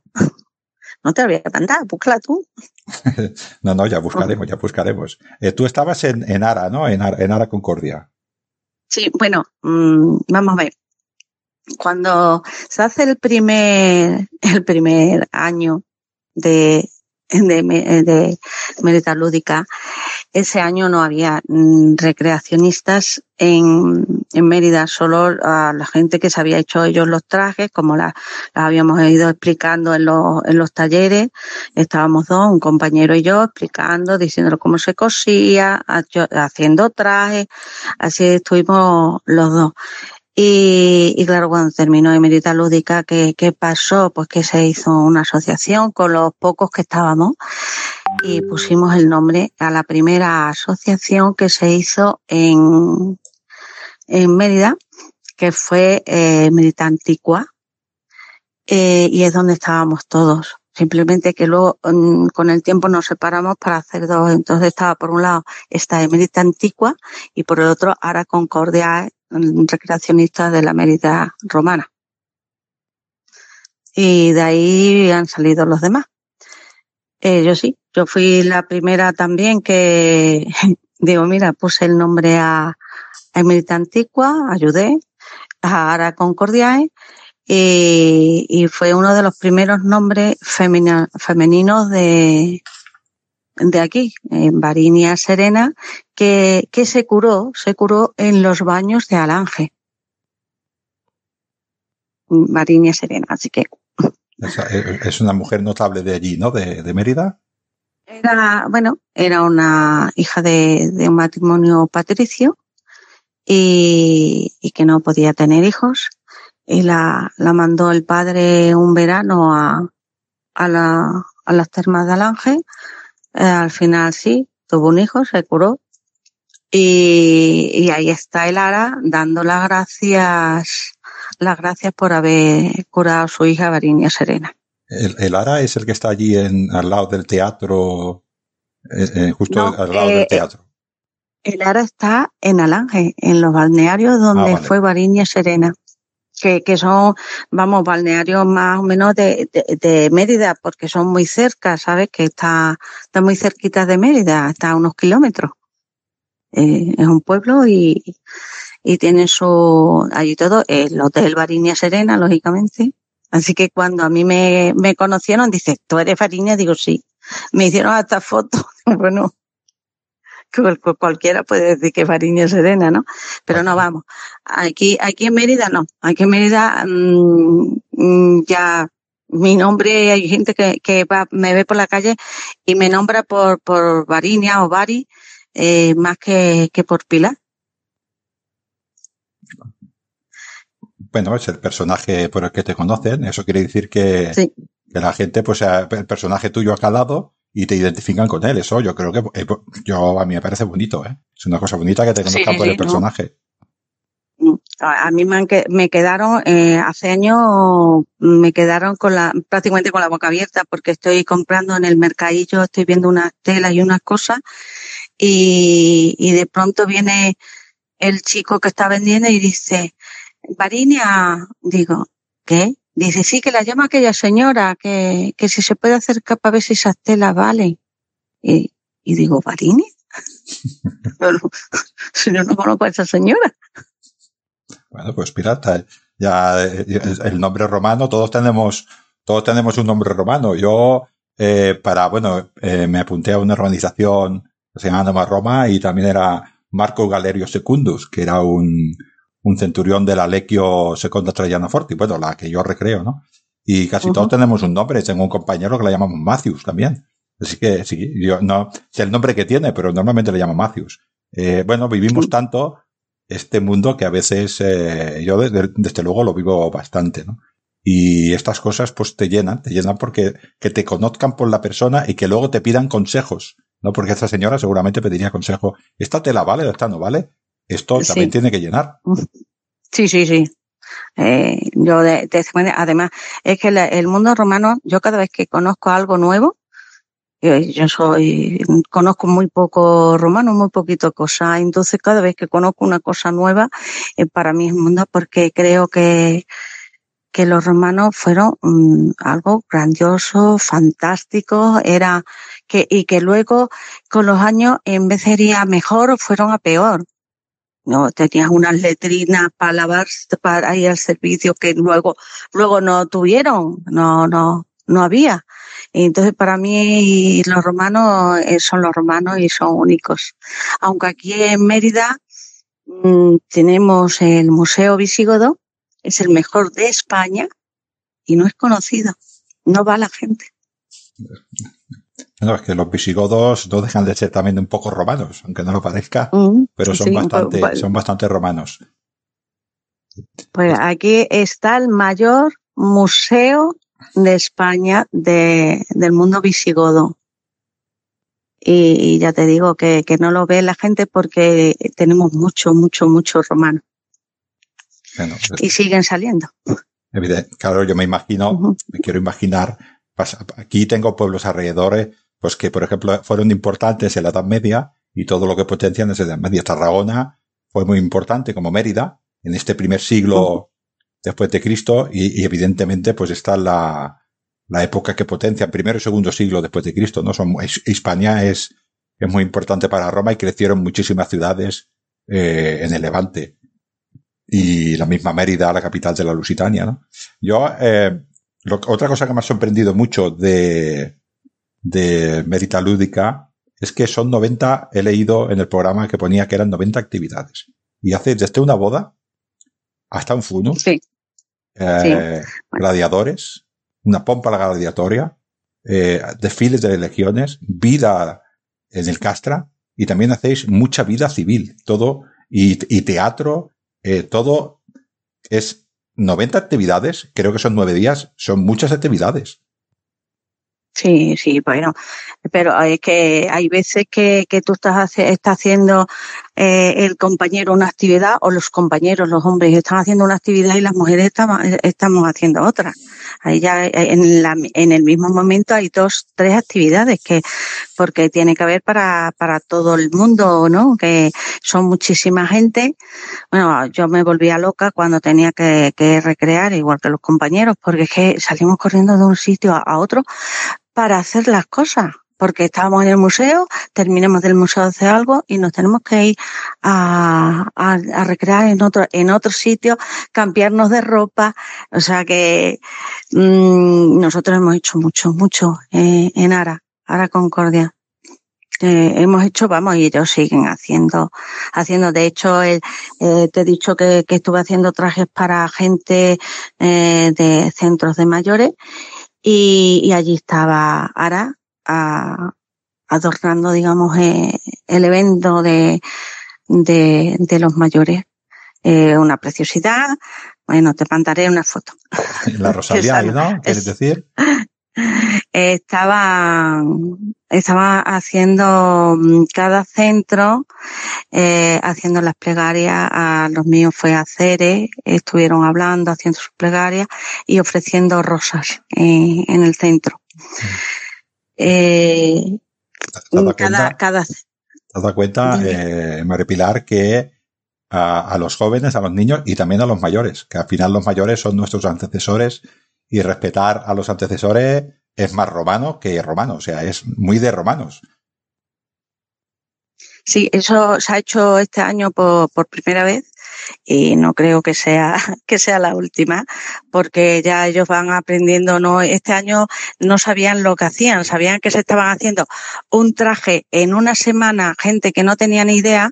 Yo he estado oh, con, con 20 mujeres cortándole los trajes mm, a, cada uno de ellos y a varios hombres eh, pero cada uno iba por un lado, por, por esto, y, y, tampoco puedes atender en una semana a 20 personas tres días por la tarde, tres, tres tardes. Entonces, el año que viene yo imagino que, que lo dirán ante el consorcio y, y no necesitaremos que vayan, por, por ejemplo, al mío creo que, que las directoras nos dirán que vayan a decir cómo son los trajes que han ido este año a aplicar y luego he tenido yo que, que, que ir a cortarlos y prepararlos. Que, es doble trabajo, quiero decir. Sí, sí. Además, una cosa que es muy difícil, que a mí siempre me ha costado cuando hablo de recreación en, en mi programa, ¿no? El Ignomen Roma, es eh, hacer entender a las personas que nos oyen, que no son recreadoras, la, la cantidad de infraestructura, la cantidad de cosas que tenemos que llevar para, para hacer una recreación. El hecho de decir tú, por ejemplo, acabas de decir vestirnos sin vestirnos. Para vestirte, tienes que, tienes que tener un sitio donde vestirte. Tienes que tener un vestido que has hecho, porque no, porque no se puede comparar. No hay tiendas de romanos, te las tienes que hacer. Y luego cuando te pones el otro vestido, también alguien lo ha tenido que hacer. Aunque parezca, aunque parezca que yo me he visto y me despisto, no. Durante muchísimo tiempo antes, alguien ha pensado qué vestido te vas a poner en tal sitio, qué vestido te vas a poner en el otro sitio, quién lo va a llevar, cómo lo vas a llevar, cuándo se lleva, quién lo lleva, para quién es cada vestido, qué complemento tiene este vestido, todo eso hay que organizarlo, que la gente luego vea una persona vestida, pero es sí. muy complicado. Sí, eh, es complicado y es complicado muchas veces hasta en la misma asociación no enfadarte con algunos que, que pasan del punto de cómo le, le explicas cómo tienen que ser. No te estoy hablando de, de mí porque yo no, no, no estoy en esa asociación, pero mmm, sí, han, han venido y, y, cuando le vi digo, ¿y ese traje? Dice, se lo ha hecho ella y no he sido capaz de decirle que eso no, no, no existía. A mí cuando le vi me pareció el pichi que llevaba yo en la Josefina con una camisa blanca, la manga muy ancha y ya está. Claro, pero esto es lo que hemos que, dicho que antes. Una recreadora no puede hacer eso. Una recreadora tiene es... que intentar ser lo más serio posible. Evidentemente, yo ya entiendo no, no, es reconstrucción histórica. La reconstrucción histórica es, muy, es, yo, bueno, es muy difícil, por no decir prácticamente imposible, porque no tenemos los materiales de entonces y muchos materiales de entonces son directamente venenosos para nosotros, con lo cual no lo podemos hacer. Pero hombre, si recreamos, eh, y vamos a intentar ser fieles a la época a la cual nos estamos refiriendo. En este caso parece que es a mitad del siglo I, ¿no? Pues intentemos, eh, una persona que se dice recreadora, eh, tiene que intentar ser lo más serio posible. Vuelvo a repetir, tampoco hace falta rajarnos las vestiduras si hay un pequeño fallo. Bueno, pero un pequeño fallo es disculpable. Pero, pero sabiendo que no es así, no debería hacerlo. Porque al final, eh, si tú vas delante de un grupo que se llama Ara Concordia o cualquier, o mi grupo que se llama Barquín Oriens, y yo no estoy haciendo las cosas bien, al final, hay, yo, en mi grupo somos 30 personas, al final los estoy dejando mal a ellos. Porque yo intento, intento recrear, ¿no? Entonces, tenemos que ser un poquitín serios y ponernos, y investigar y saber qué se puede poner y qué no se puede poner. Otra persona que va porque quiere participar en la fiesta o va a conocer, pues ya es otra persona que no es recreadora y hombre, siempre será mejor que vaya bien, pero mm, yo prefiero que vayan a 50.000 personas, aunque estas 50.000 personas no vayan 100%, dijéramos, a la romana para que nos entendamos, pero los recreadores tenemos que ser un poquitín más serios. No, es que, que lo lógico es que tú, yo, yo a los que he ayudado a hacer el traje, les he dicho, vamos a ver, eh, es que nosotros no somos recreadores, digo, no. Mérida, Mérida, todos los de Mérida somos recreadores. ¿Por qué? Porque vienen de fuera a vernos. ¿De qué comes tú? Come de, de, de los tres piedras que decíais cuando yo era chica, los emeritenses, pues yo no soy emeritense. ¿eh? Yo soy de la, de la Siberia, de la Siberia extremeña. Eh, entonces yo, oye, de pequeña, uy, pues si yo no he visto el teatro, eh, he seguido creciendo y, he oído a gente, no, pues yo ni, el teatro he visto, digo, pero vamos a ver, si son piedras. Ahora, ahora esas piedras son las que le está dando de comer a Mérida, porque antes había muchísimas industrias esas piedras son las que le está dando de comer.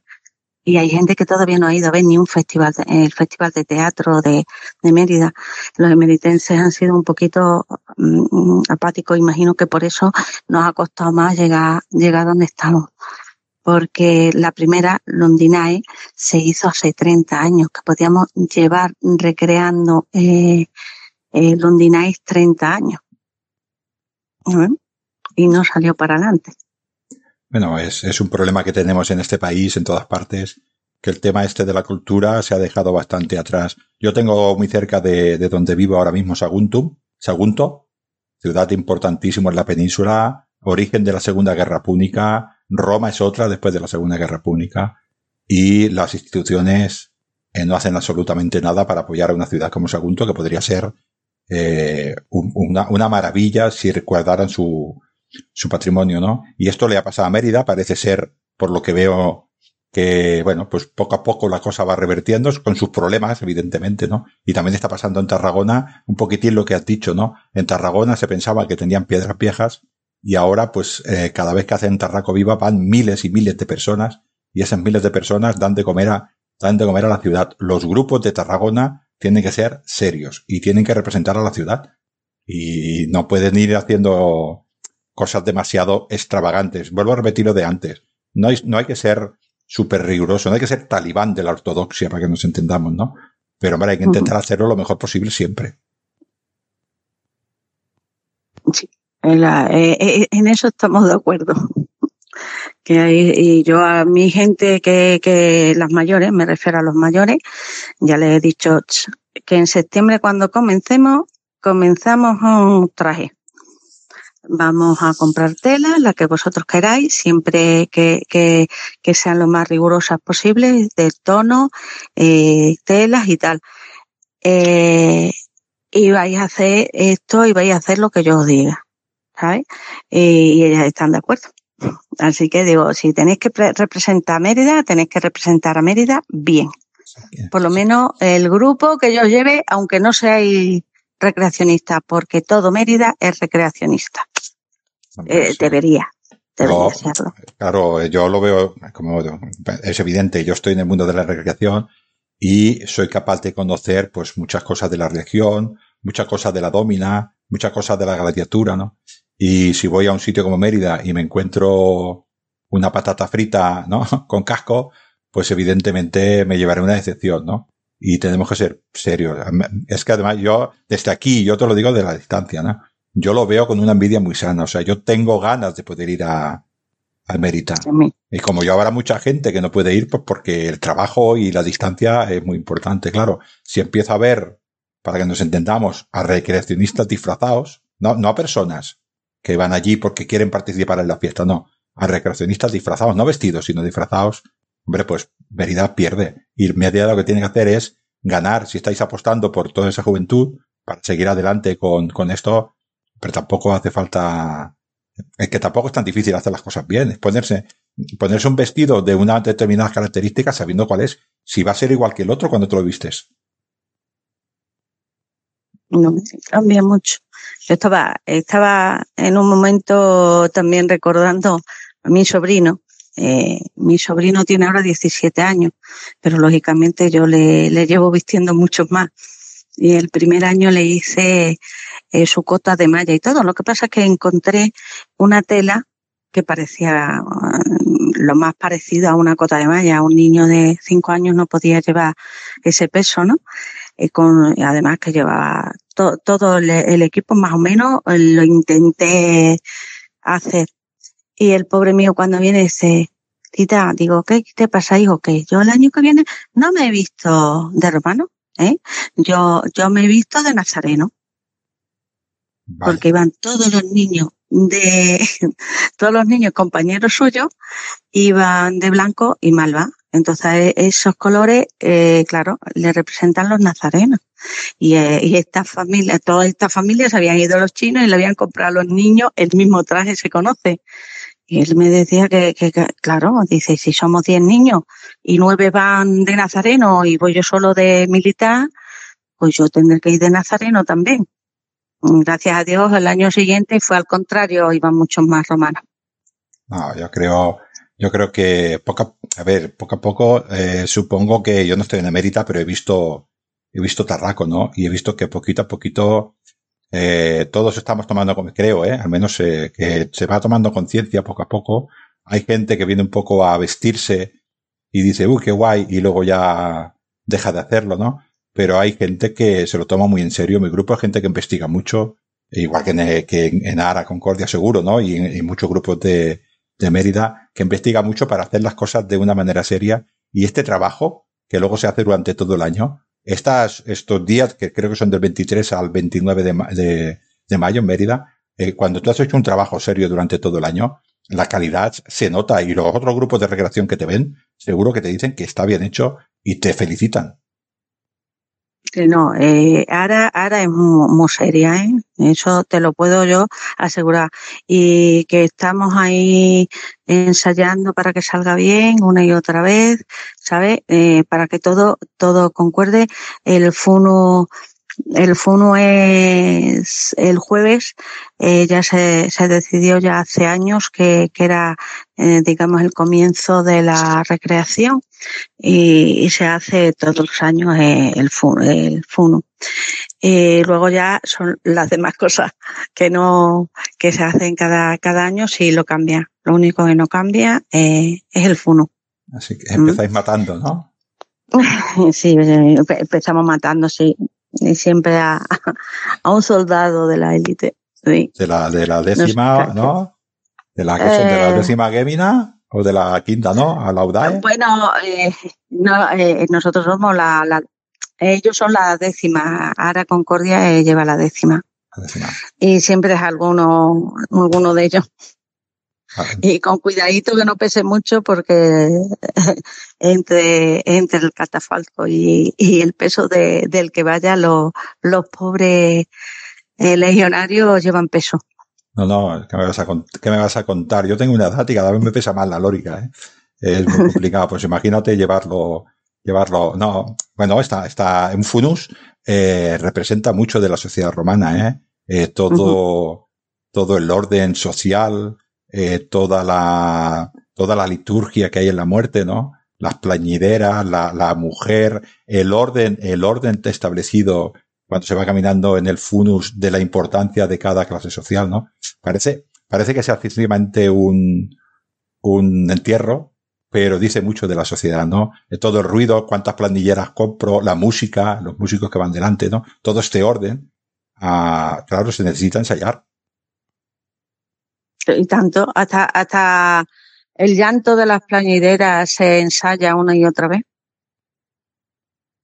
Esto no lo tenéis grabado, lo del llanto, porque debe ser espectacular. Bueno, pues mira, eh, me acuerdo, eh, ha venido aquí Ike Jiménez eh, a hacer un programa, el programa suyo, y lo hizo en, en el anfiteatro y, y estuvieron allí los, los compañeros de, del, del Ludo, ¿sabes? Allí algún que otro pegándose. Y entonces nosotros, las planideras, nos fuimos a, a un enterramiento y allí hicimos, lo hicimos.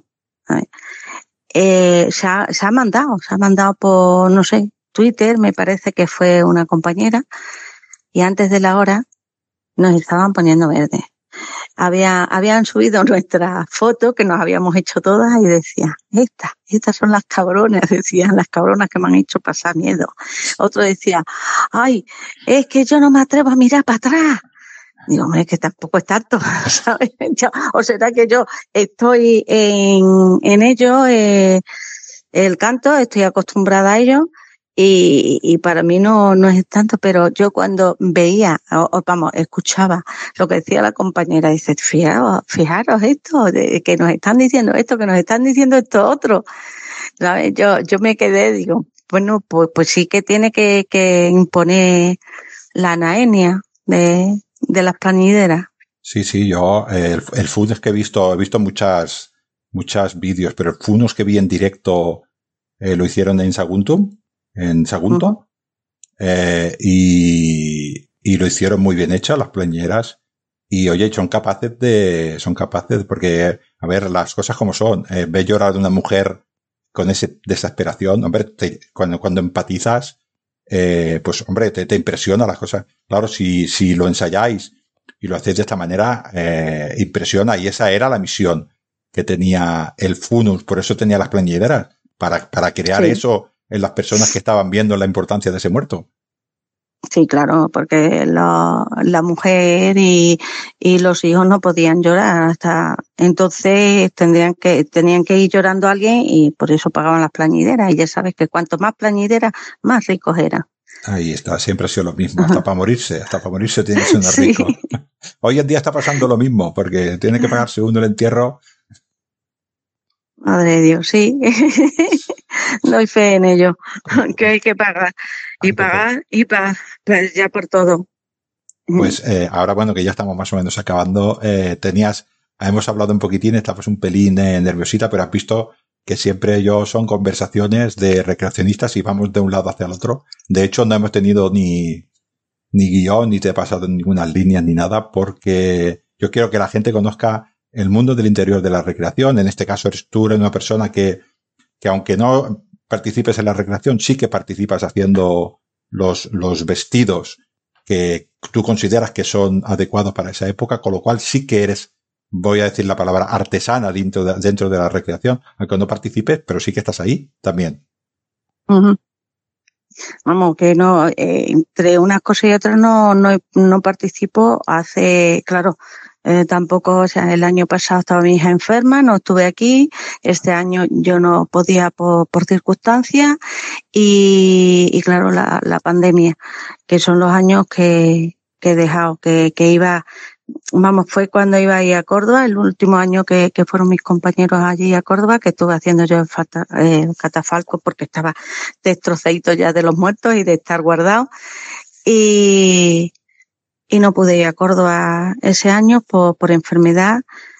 Eh, yo ensayo, ensayaba mucho en el museo, el museo era frío, nosotros éramos ya prácticamente de noche, cuando hasta que nos cerraban el museo nosotros no podíamos entrar a ensayar. Me he puesto muchas veces enferma, entonces eh, ha sido un paréntesis de, de no recrear y eso, pero que me ha venido bien para la salud. ¿Qué vamos a hacer? No se puede con todo, pero sí echo de menos la recreación mucho, mucho a mis compañeros. Eh, el pues tú por aquí, pues tú por allí, pues vamos a hacer esto, pues hacemos lo otro, las danzas, todo, todo eso sí, lo echo de menos. Creo que la frase es tuya, que no es mía, creo que has dicho que todas las personas de Mérida son recreadoras. Pues tú eres, ¿no? Sí. Tú ahora estás en Mérida. sí. Yo sí, yo es que lo pienso, lo pienso. Mérida eh, es, es Roma, medida de Roma en pequeño. Entonces, ¿qué pasa? Que tenemos tantísimas cosas que, que yo a, a quien visto se lo digo. Tú vas vestido como un romano porque estás recreando para la gente que viene de fuera. Los que visitantes, no los recreacionistas, que ellos lo saben de más, pero sí viene mucho turista a vernos que el otro, este militar lúdica pasa a, a dos extranjeros con, con algo puesto encima de su ropa para ir de romano. Pero hay otros que, que nos juntamos un, un año e iban con la sábana del hotel porque decían que como no, no teníamos para, para darles un traje para ponérselo ese día y devolver lo que, que yo tenía, precisamente yo tenía entonces eh, vendiendo los trajes en el mismo eh, eh, templo de Diana y no, me decían que no, ellos lo querían y luego devolverlo. Digo, pero yo no puedo hacer eso, claro. ¿sabes? Porque no tenía entonces trajes para, para eso. Ahora sí, eh, tengo que me llaman algunas veces. Este año me dijeron que para 100 personas, digo, hombre, yo no tengo 100 trajes. Si viene poco, pues ese se lava y se vuelve a poner otro, pero 100 trajes de golpe no son muchos trajes para tener yo para alquilar. Claro. Sí, hombre, eso, eso demuestra lo grande que se está haciendo eh, Medita Lúdica, ¿no? Eh, yo mm. aconsejo de este, de este, ahora de este aquí, porque yo soy lo mismo que quiero hacer yo, aconsejo a todo el mundo que vaya, que vaya a la Emerita, porque yo las imágenes, eh, vuelvo a repetir, con una envidia sana, yo tengo que ir a, a Emerita Lúdica. Eh, por desgracia, por mi trabajo no puedo ir, pero aconsejaría a todo aquel que le guste el mundo romano que vaya cuando está la Mérida eh, lúdica, pero si no que vaya a Mérida, porque lo del anfiteatro, el teatro, el circo y los y los museos que tenéis, bueno, y todos los alrededores, eh, Roma, el, el, puente, o sea, tenéis acueducto, tenéis de todo. Es, es como has dicho tú, una pequeña Roma.